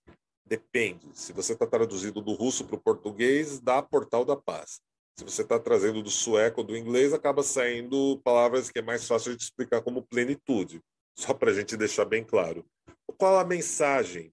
Qual a mensagem desse primeiro, desse primeiro quinteto? É que esses são as forças primervas, tudo aquilo que está além, além do humano. São as forças. Eu não gosto do termo, eu acho que é um termo que está empobrecido atualmente, que é o termo arquetípico, né? Ele está é um termo que semanticamente eu acho que está desvalorizado por tanto uso diverso, né? no que fazem dele, né? Mas ela se, se refere a esse plano fora do alcance humano, o plano dos deuses, para gente, a gente finalizar, para a gente concluir esse primeiro quinteto. Abaixo, e a sua, bom, pelo menos a minha esquerda aqui, né? A gente tem o segundo quinteto, que se refere ao mundo dos imaginales. Ao centro tem a runa Kon, ou Shon, como pronunciam os suecos, né? É, ela é a regente desse segundo quinteto que é ligado ao mundo dos imaginários, a tudo aquilo que pode ser imaginado e como aquilo que pode ser imaginado pode ser sentido e pode ser cristalizado, pode ser trazido para o mundo. Esse segundo quinteto ele conta uma história bem interessante que começa na quina ali na quina esquerda inferior com a runa Nod, a runa que é associada por tradição à necessidade e também aos Jotun, né, os gigantes, a uma ancestralidade titânica e primerva. Como ao experimentar a necessidade, você irá cruzar o deserto do arrependimento, né? passando por um processo de purificação marcado pela runa Ider, que é a runa ali abaixo, né? que é aquele pauzinho sem traço nenhum. Através desse processo de arrependimento, de purificação, você alcançará a, a honra expressa pela runa Or. E conquistando essa honra, você experimentará no topo a runa Hag, ou Hagal, onde você encontra a mãe de todas as runas, né? E logo é levado para o centro, para todo o poder que integra, pode integrar o seu lado consciente, o seu inconsciente, numa visão mais moderna, que pode integrar o fogo e o gelo, o imaginário e o real, os dois hemisférios do seu cérebro, o inverno e o verão, e todos os pares opostos que você pode imaginar, que é essa runa central, que é a Kon, ou algumas pessoas leem como Shon. Quando a gente lê como Shon, ela soa muito próxima da, do termo sexo em sueco, e eu acho que fica, ela fica, se torna ainda mais interessante, pois ela está falando de fricções, ela está falando, ela está falando de fricções entre opostos e das faíscas, né, sensoriais que isso causa. Aí eu deixo para quem quiser abordar isso por um viés mais freudiano, mais amplo, e para quem quiser interpretar isso de uma maneira mais carnal, por assim dizer. Sendo dessa maneira, a gente vai para o terceiro quinteto, que aqui está ao meu lado direito, né? que é marcado pela runa Birgal ao centro, né? parece uma letra B deitada ela representa as portas duplas, as portas do nascimento e da morte, as portas desse lado para o outro lado e do outro lado para o nosso lado. Eu sei que quando eu falo o outro lado, algumas pessoas podem pensar em Citra Aha, podem pensar em um universo clifótico, por que não? Porém, aqui nesse sentido, quando a gente está explorando esse viés né, das tradições nórdicas pré-cristãs, né, ou ainda aquelas que se desenvolveram a posteriori do cristianismo, o outro lado aqui tem um sentido do outro mundo, os mundos paralelos, né? aquilo que está já ali indo para o Utgard, onde moram os Jotun, os gigantes e outros seres, aquilo que está além da serpente de Omungrand, né? que marcaria o limite do, do limite da realidade, do Midgard, dessa realidade mais ordinária da gente, como diria o Mirceliade. Outro lado, nesse contexto, então, portanto, significa o que o grande Mirceliade, inclusive, chamaria de realidade não ordinária. Né? Se a gente for por Carlos Castaneda, a gente vai encontrar um termo correlato, a gente vai encontrar outros termos para isso. Então, Birgal é também são essa porta dupla e é também uma é curioso, né?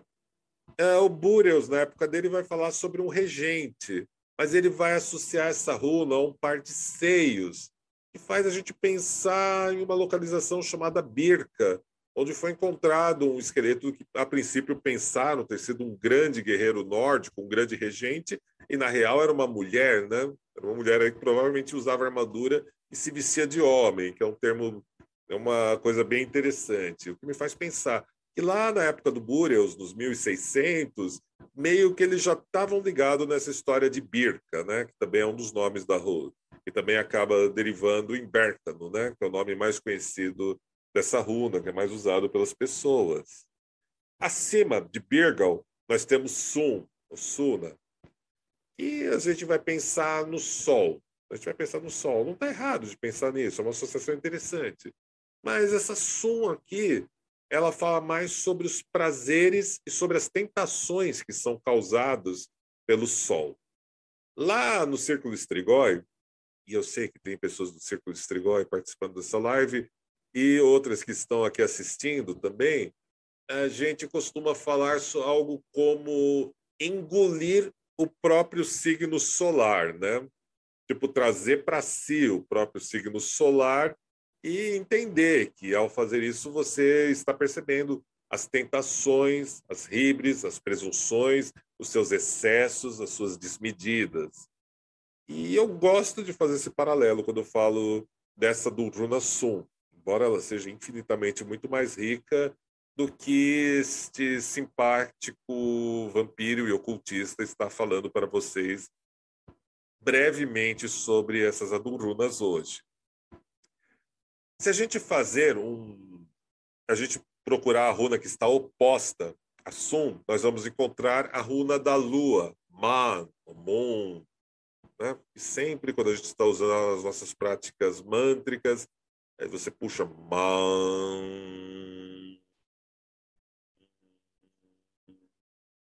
Segura isso. Para o Bureus, essa vibração era era muito importante, né? Quando você trabalhava com essa do Runa. Ela fala sobre o ciclo lunar e ela fala também sobre as fases do homem e ela carrega uma polaridade masculina, uma vez que Sun, lá no topo, tem uma essência, um sabor feminino, como ele pontuaria. O que torna esse eixo vertical aqui bem interessante, cheio de significados aqui para gente. Agora, olhando novamente para o centro, Birgal, a gente verá no canto direito, no canto, pelo menos esquerdo, para mim superior, o, a runa Tider, que é uma runa associada ao tempo. Alguém aqui falou sobre Sons of the State of Time, né, do Therion. A runa Tider fala sobre essa força muitas vezes ascendente que faz o céu cair e as geadas se derreter pela terra, né? Eu não guardei o nome de quem fez esse comentário, mas sim, essa essa do Runa é mencionada assim na música, né? Tider, a do Runa Ider ali do quinteto anterior também aparece, né? Como arrependimento, como também o grande escriba das Adulrunas, né? A escrita correta das Adulrunas, mas enfim.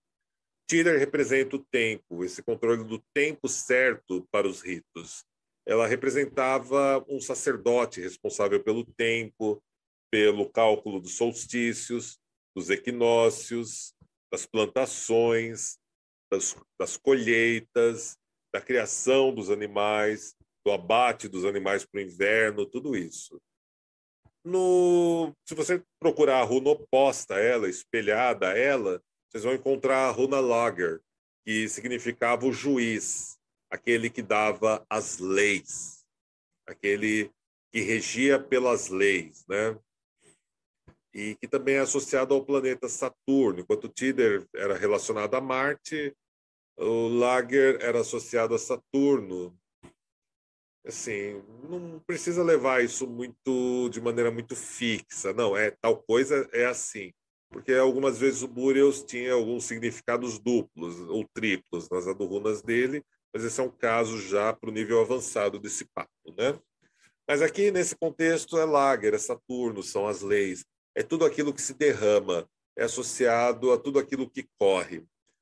E nesse tudo aquilo que corre, vocês podem naturalmente pensar em líquidos, em rios, vocês também podem pensar na humanidade que morria como água, né, em grandes quantidades desde que veio ao mundo, conforme ia se desenvolvendo, ia se aprimorando, né? Tem esse traço.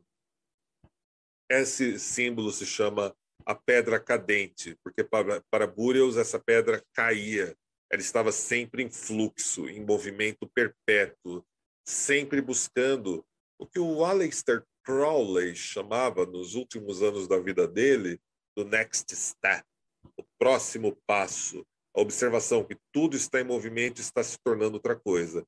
Nem você que começou a assistir essa live lá no comecinho dela, agora aqui nesse momento, dentro desse contexto, dentro desse tema, é mais o mesmo que começou assistindo, começou lá no começo assistindo essa live.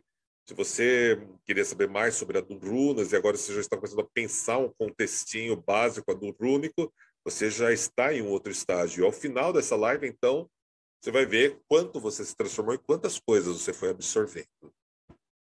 E agora a gente vai para o próximo diagrama, Marcelo. Mas antes, antes da gente cortar, o Thales tem uma pergunta. Isso, era só para se esse cubo ele só tinha só o diagrama ou se existia existe alguma peça que tenha física dele ou só essa representação do 2D, porque a curiosidade quando a gente olha essa representação que a gente está vendo três lados, né? Mas a gente, um cubo ele acaba por ter mais lados que a gente não está vendo. Então a curiosidade é se existiu era só mesmo uma, uma, uma, ideia de uma representação visual e só existia só mesmo a ilustração 2D dessa, dessa figura. Sim, é, até vou fazer até uma brincadeira, uma brincadeira não, né? Assim, é, a gente pode reparar que ela é apresentada de uma maneira 3D, né? Era uma, naquela época era um negócio interessante, né? Desenhar um cubo assim numa obra, né? Porém, se você eliminar o, esse aspecto de 3D dele, você vai ver que ele forma um hexagrama, né? Um hex. Hex, Haxan, né, em sueco, bruxaria, feitiçaria e outras coisas, né? A gente chama de rédeas lá no Círculo Strigoi, né? Então, tem sim, tem, tem significados ocultos, tanto nesse quanto eu jogo aqui, mas tem um outro lado, tem um outro lado desse tema, tem um outro lado também desse culto, bem da verdade, né? Mas esse um tema mais eu vou, eu vou, eu vou manter ele no velado por respeito por respeito aquilo até o até onde a gente pode mostrar sobre as adorunas num nível mais público. Eu espero que vocês me entendam. E aí eu vou levar vocês agora para o próximo diagrama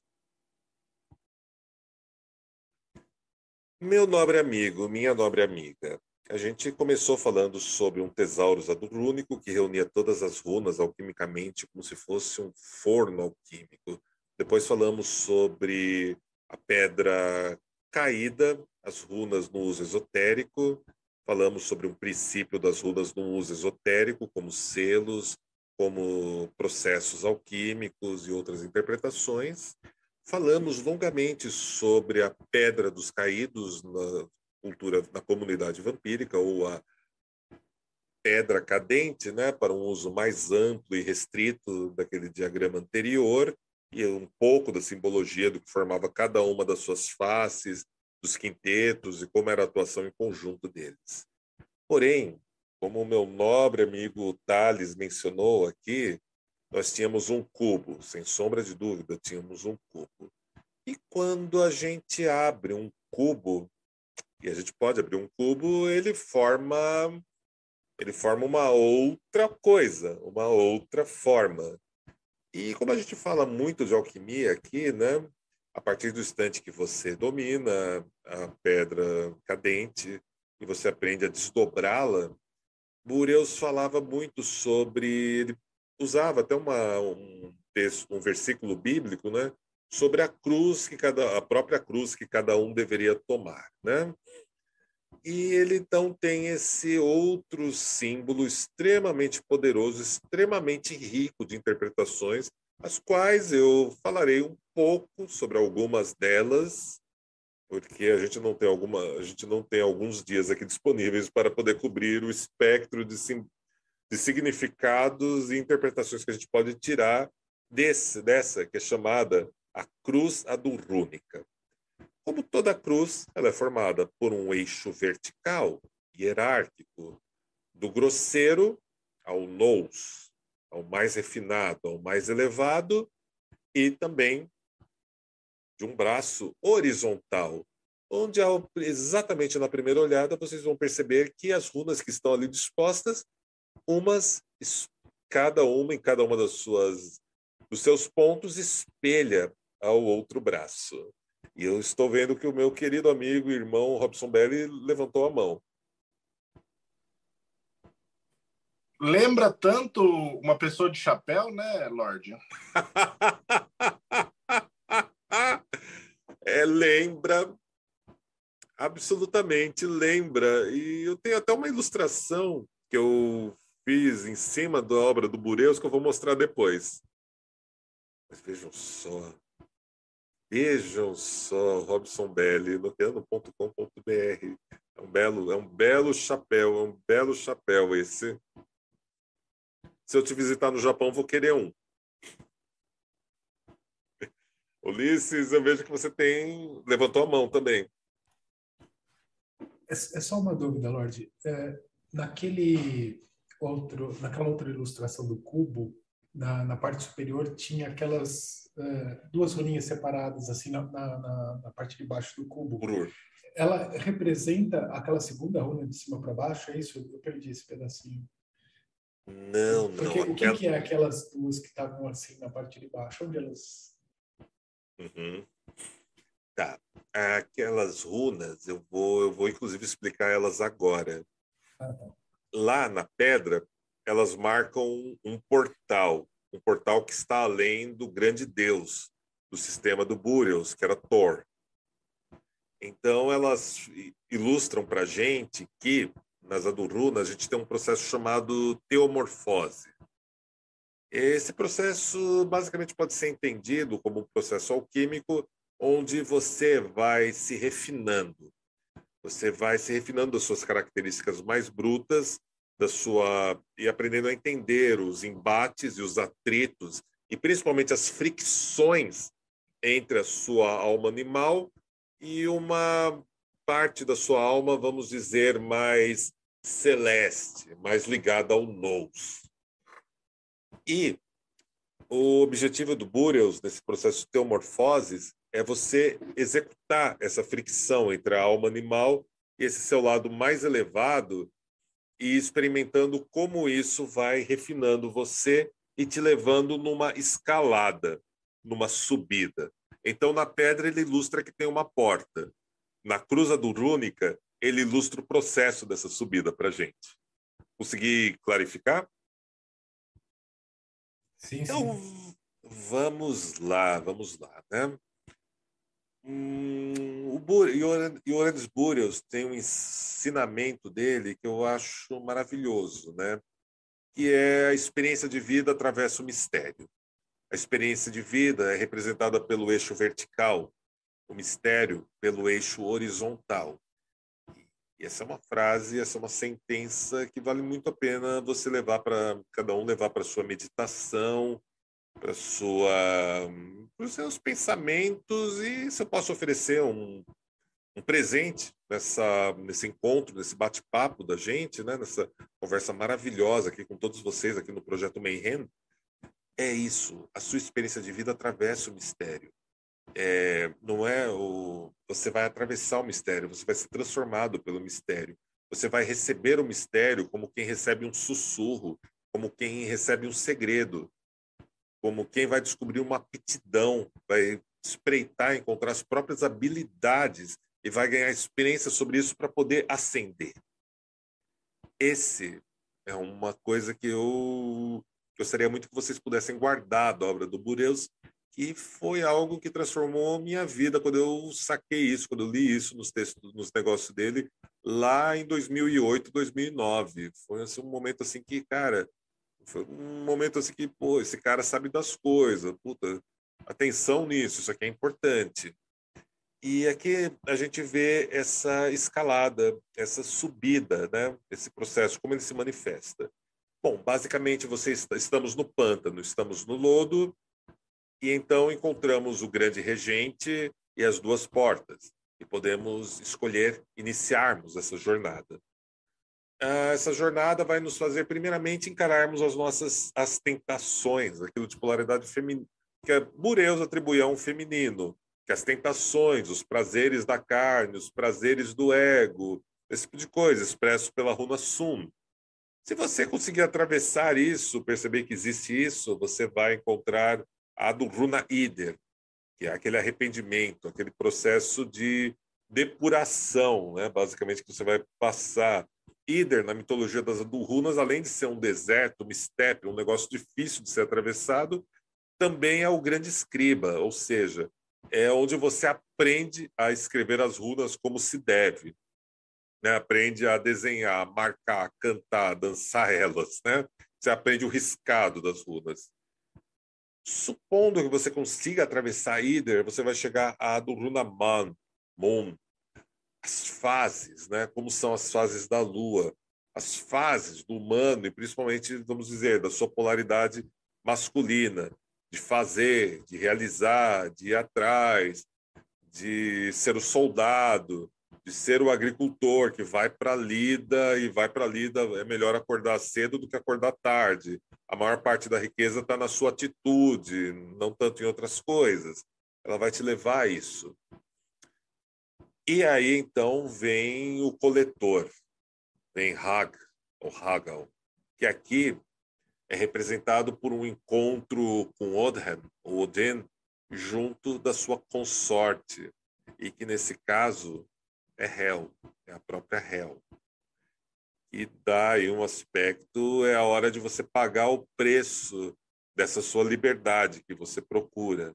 E para você pagar o preço dessa liberdade, você vai perceber que tem um braço horizontal, né, dessas runas começando na esquerda, né? Você tem Tider, Reed, Odhan e Nod.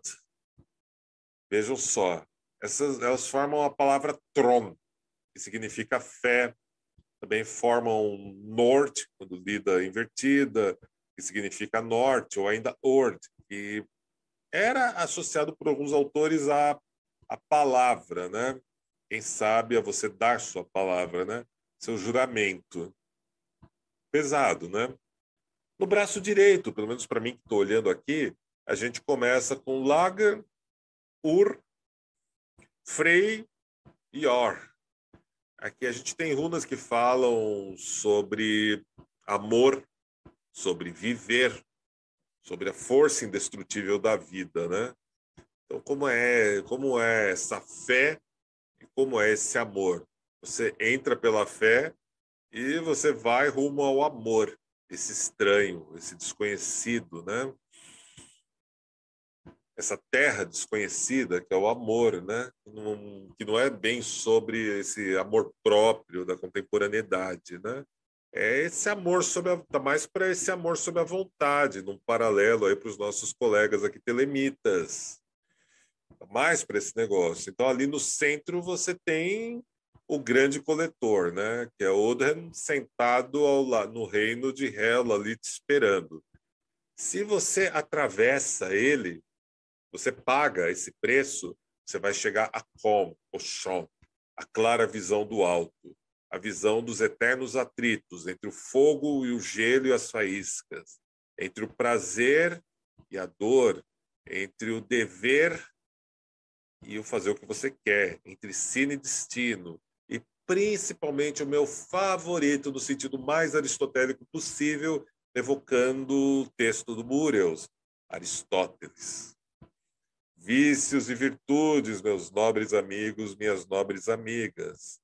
Essa do Runa também marca nada mais nada menos que a conquista da terceira visão, da clara visão, né? E então você chega a do Runa Tors, a partir do instante que você chega a con ou shon, né, que parece essa letra Y aí em cima, né, ou esse forcado, esse vidente para outros, ou a língua da serpente, como eu já ouvi nas minhas aulas, você passa a, você deixa de ser regido pelos braços espelhados e pela câmara de eco do braço horizontal. Você passa a poder fazer uso desses pares na sua vida. E vocês devem entender a gravidade e o quanto isso liberta ou te aprisiona. E eu espero que sim. Eu espero que isso seja bem claro para cada um que está aqui junto da gente. Sendo assim, você conquistou o refinamento alquímico, a teomorfoses, mencionada por Uranus Burials, para não é que você vai se tornar uma deidade, não, mas você estará refinado e preparado para se juntar a Thors e junto a Thors vocês se lançarão além do Utgard para o outro lado, para o desconhecido. Esse é o significado da cruz Atumrúnica. É essa subida, né? Agora, também, a bem da verdade, essa cruz Atumrúnica tem dela vão sair diversos desenhos, diversas formações dessas runas que têm variadas funções no, no sistema mágico do Burials, né? ele conta toda uma mitologia, toda uma história com essa forma da cruz adurrúnica, e além disso ele desdobra pelo menos outras sete cruzes menores a partir dela, com significados astrológicos, numerológicos, tem um cálculo, lembra que eu falei sobre um cálculo apocalíptico, né, que ele fez aqui, usando as runas do braço horizontal, os dois braços horizontais. Ele extraía significado disso, ele extraía acessos, visagens e também experimentava voragens dessas forças que eram evocadas a partir desse símbolo extremamente poderoso. Extremamente, extremamente poderoso. E deixe-me ver, é, está correto o relógio? São quase 11 horas da noite já?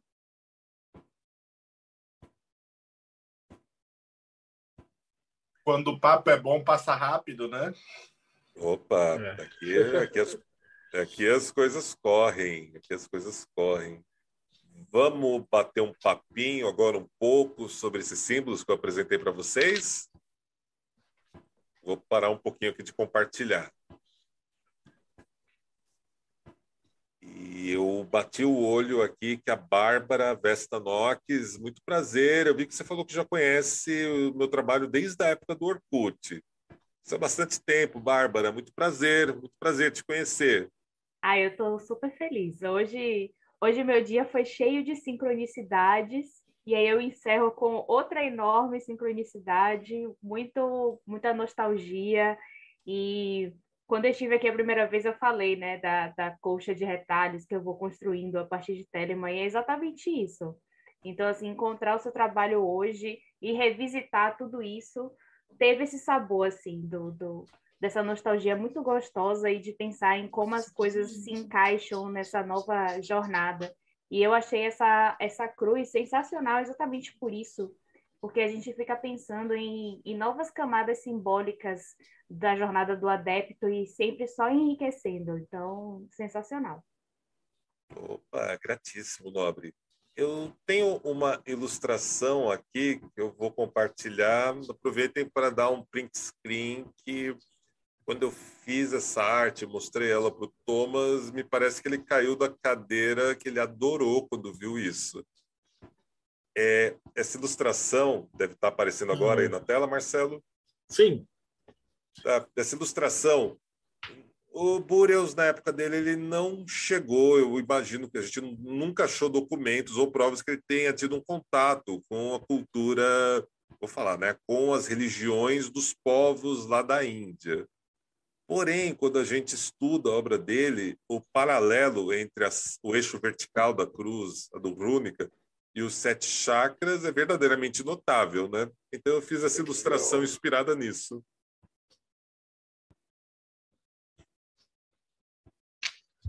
E elas ressoam junto dos chakras. Se alguém, se a gente tomar os não como chakras, mas como vórtices, como vórtices, como é mais comum, a Mirella Faur usava muito esse nome.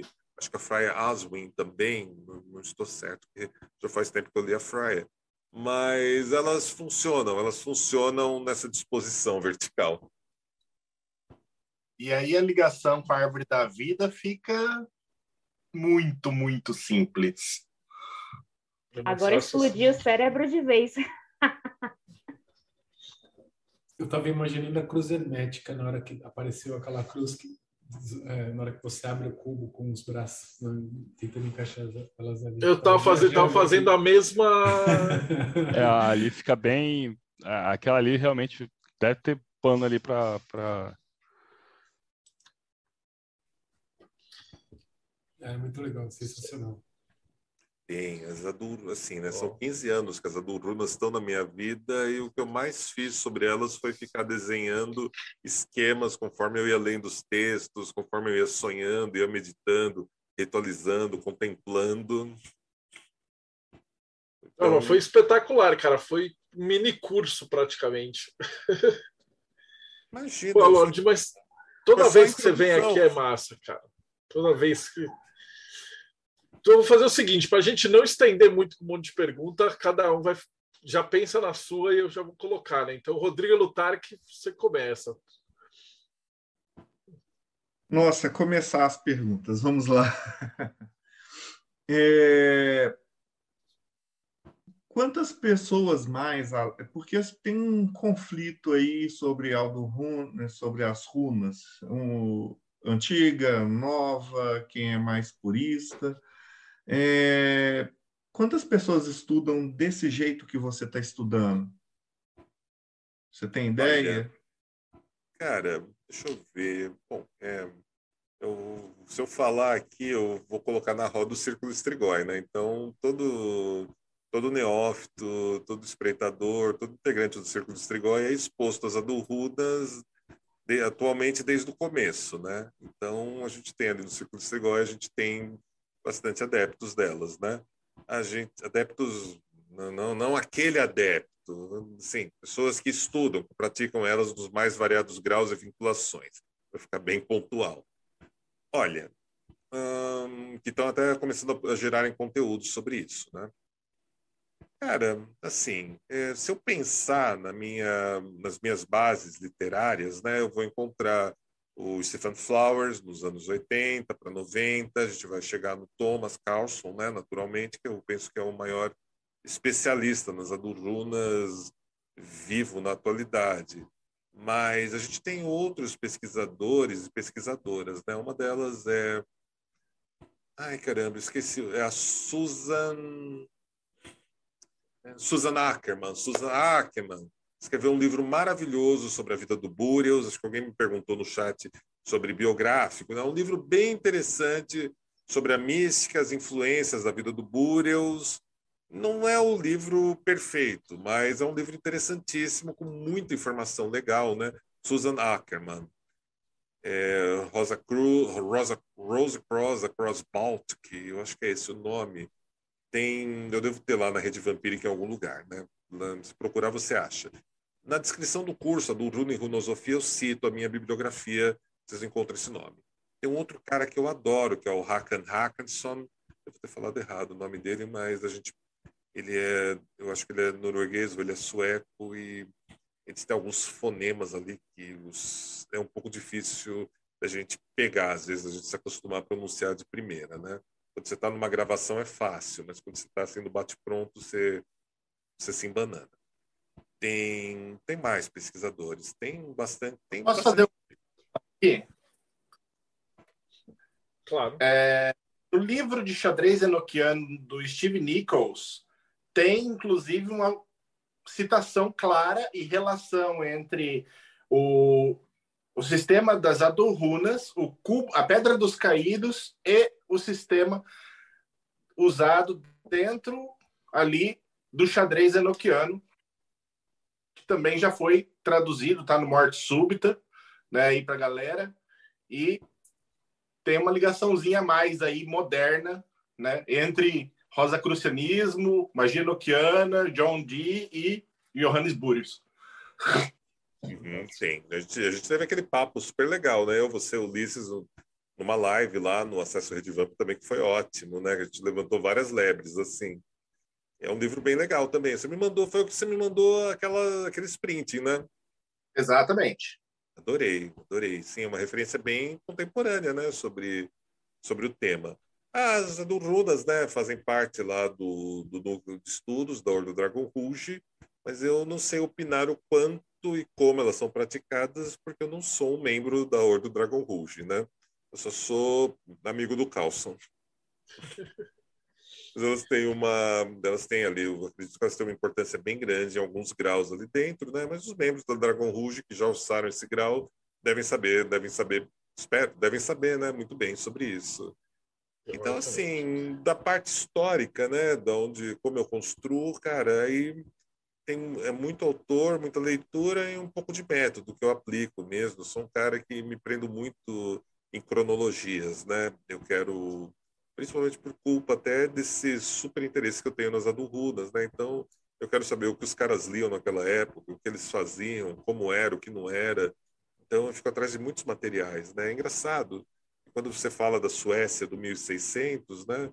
É uma época da Suécia, você fala de Suécia, de runas, todo mundo já pensa na, no Ragnar ou no Uhtred, né? Das séries Viking e do Last Kingdom. Mundo já pensa nesses caras. Mas 1600 na Suécia aparece os Três Mosquiteiros do Alexandre Dumas e os filmes dos Três Mosquiteiros, as incontáveis sequências deles, do que qualquer coisa viking que a gente possa querer.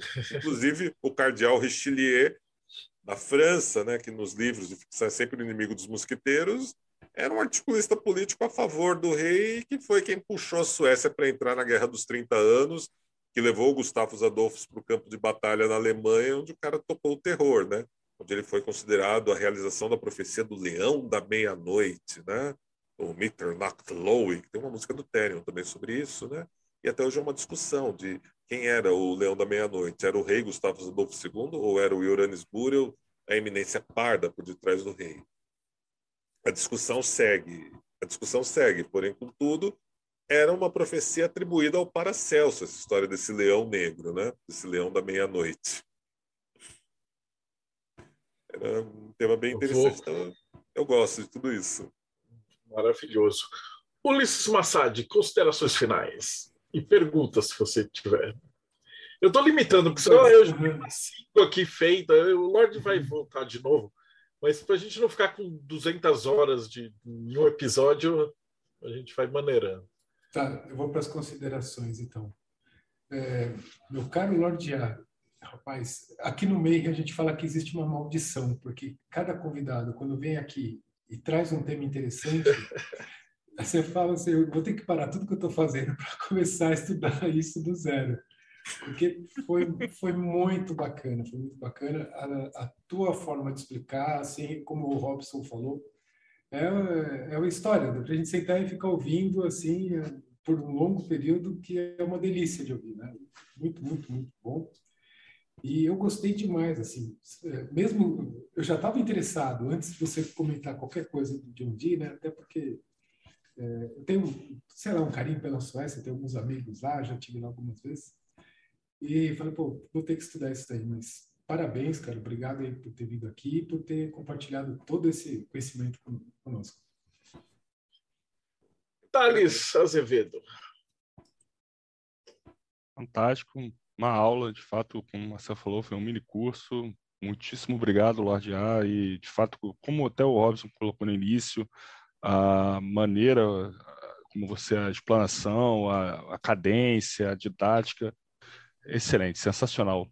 Muitíssimo obrigado, foi excelente. Opa, obrigado, muito obrigado, Thales. Eu vou seguir aqui as janelinhas para não ser injusto. Então, nosso, a gente está com outro convidado, né? O Loi Chiqueto veio participar e já tomou um baque aqui, né? Pau do Runas. E aí, do ponto de vista de um tarólogo, como é que foi hoje a experiência? Olha, eu achei é, fascinante, fiquei hipnotizado aí com a explanação do, do, do Lorde A. Só tenho que agradecer ele, né? É, é, meio que o Ulisses falou, da vontade de largar tudo e fazer uma pilha de livro e começar a estudar, né?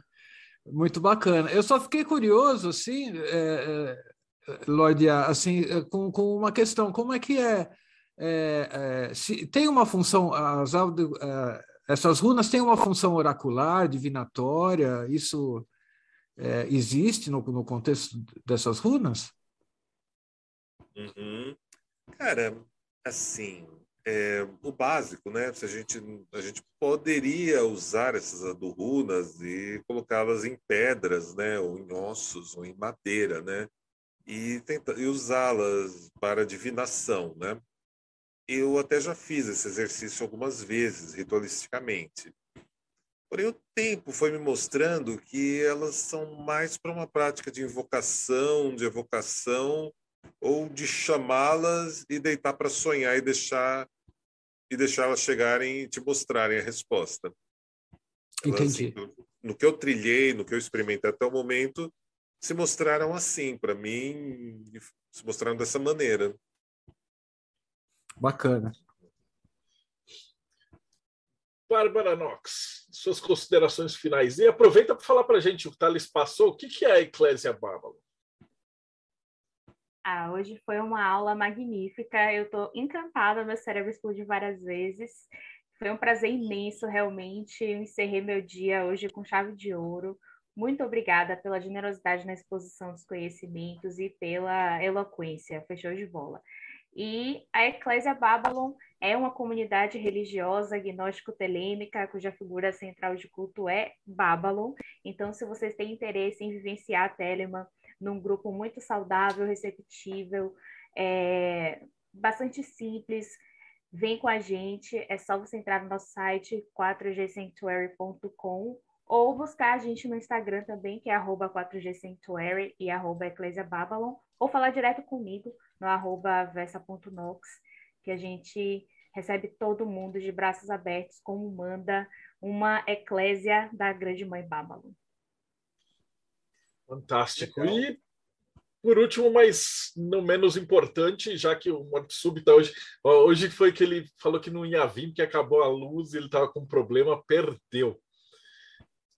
Robson Belli, considerações finais. E aproveita para falar, então, o que, que é o Morte Súbita? Tem texto de Enochiano, de runas?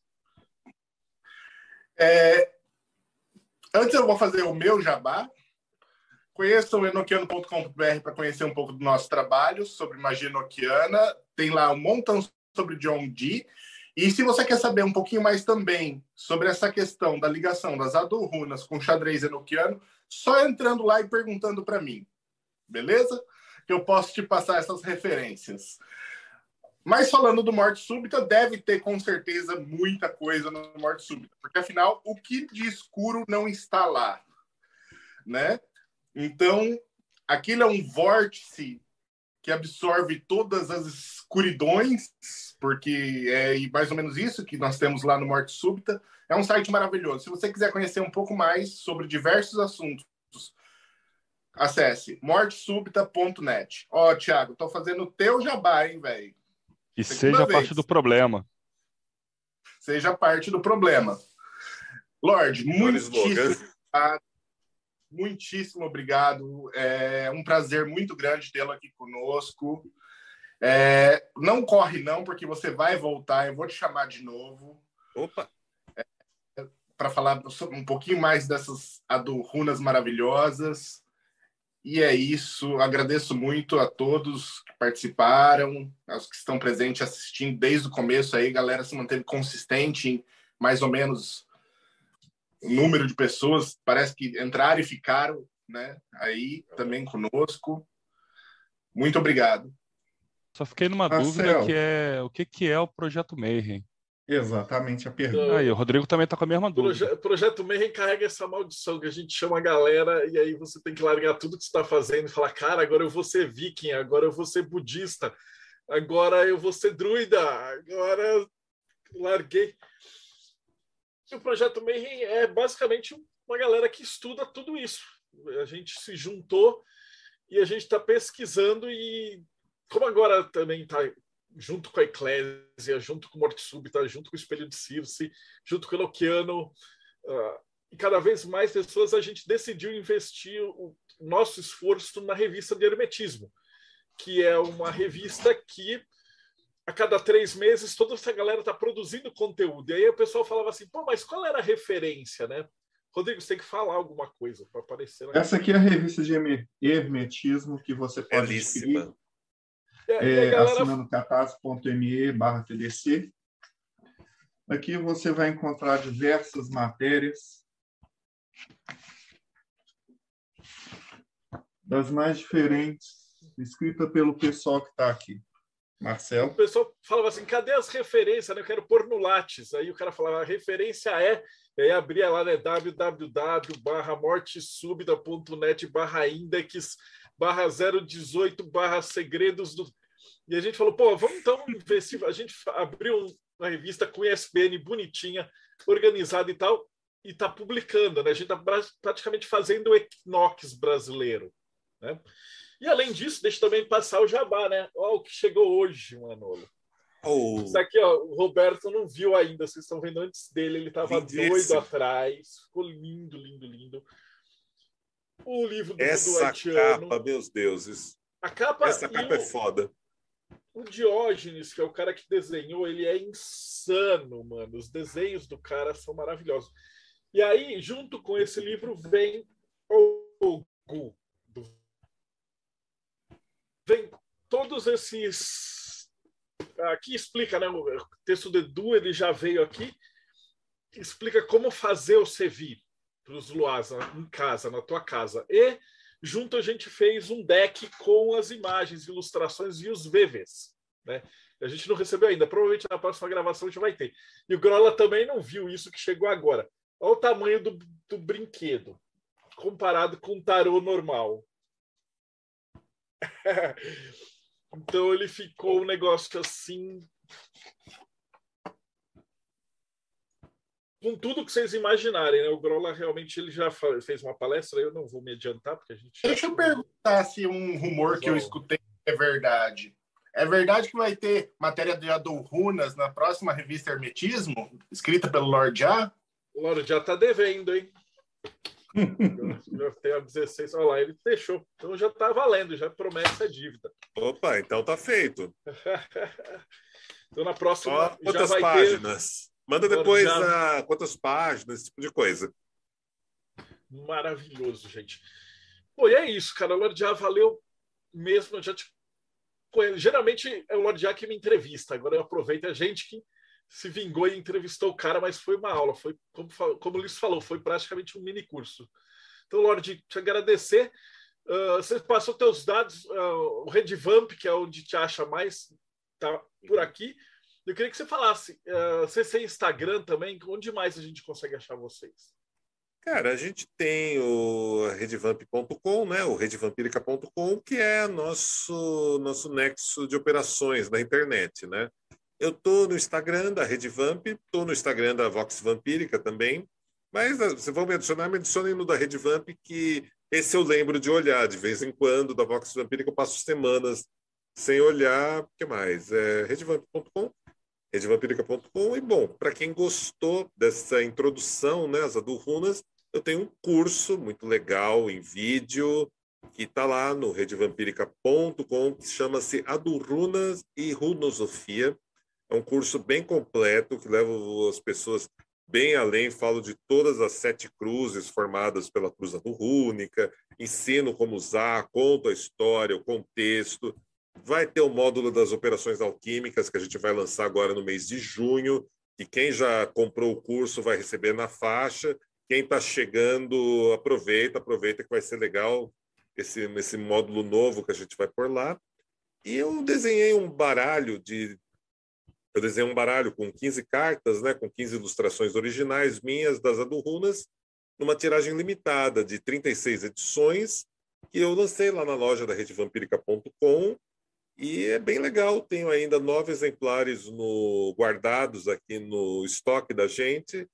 À procura de donos, à procura de pessoas interessadas. Quem gostou aqui da live, vai lá na redevampírica.com e procura lá, procura lá a do Runas e a do Runa e Runosofia, que é o nome do curso. É Tesouro Adurune com as cartas e a do Runa e Runosofia, o nome do curso.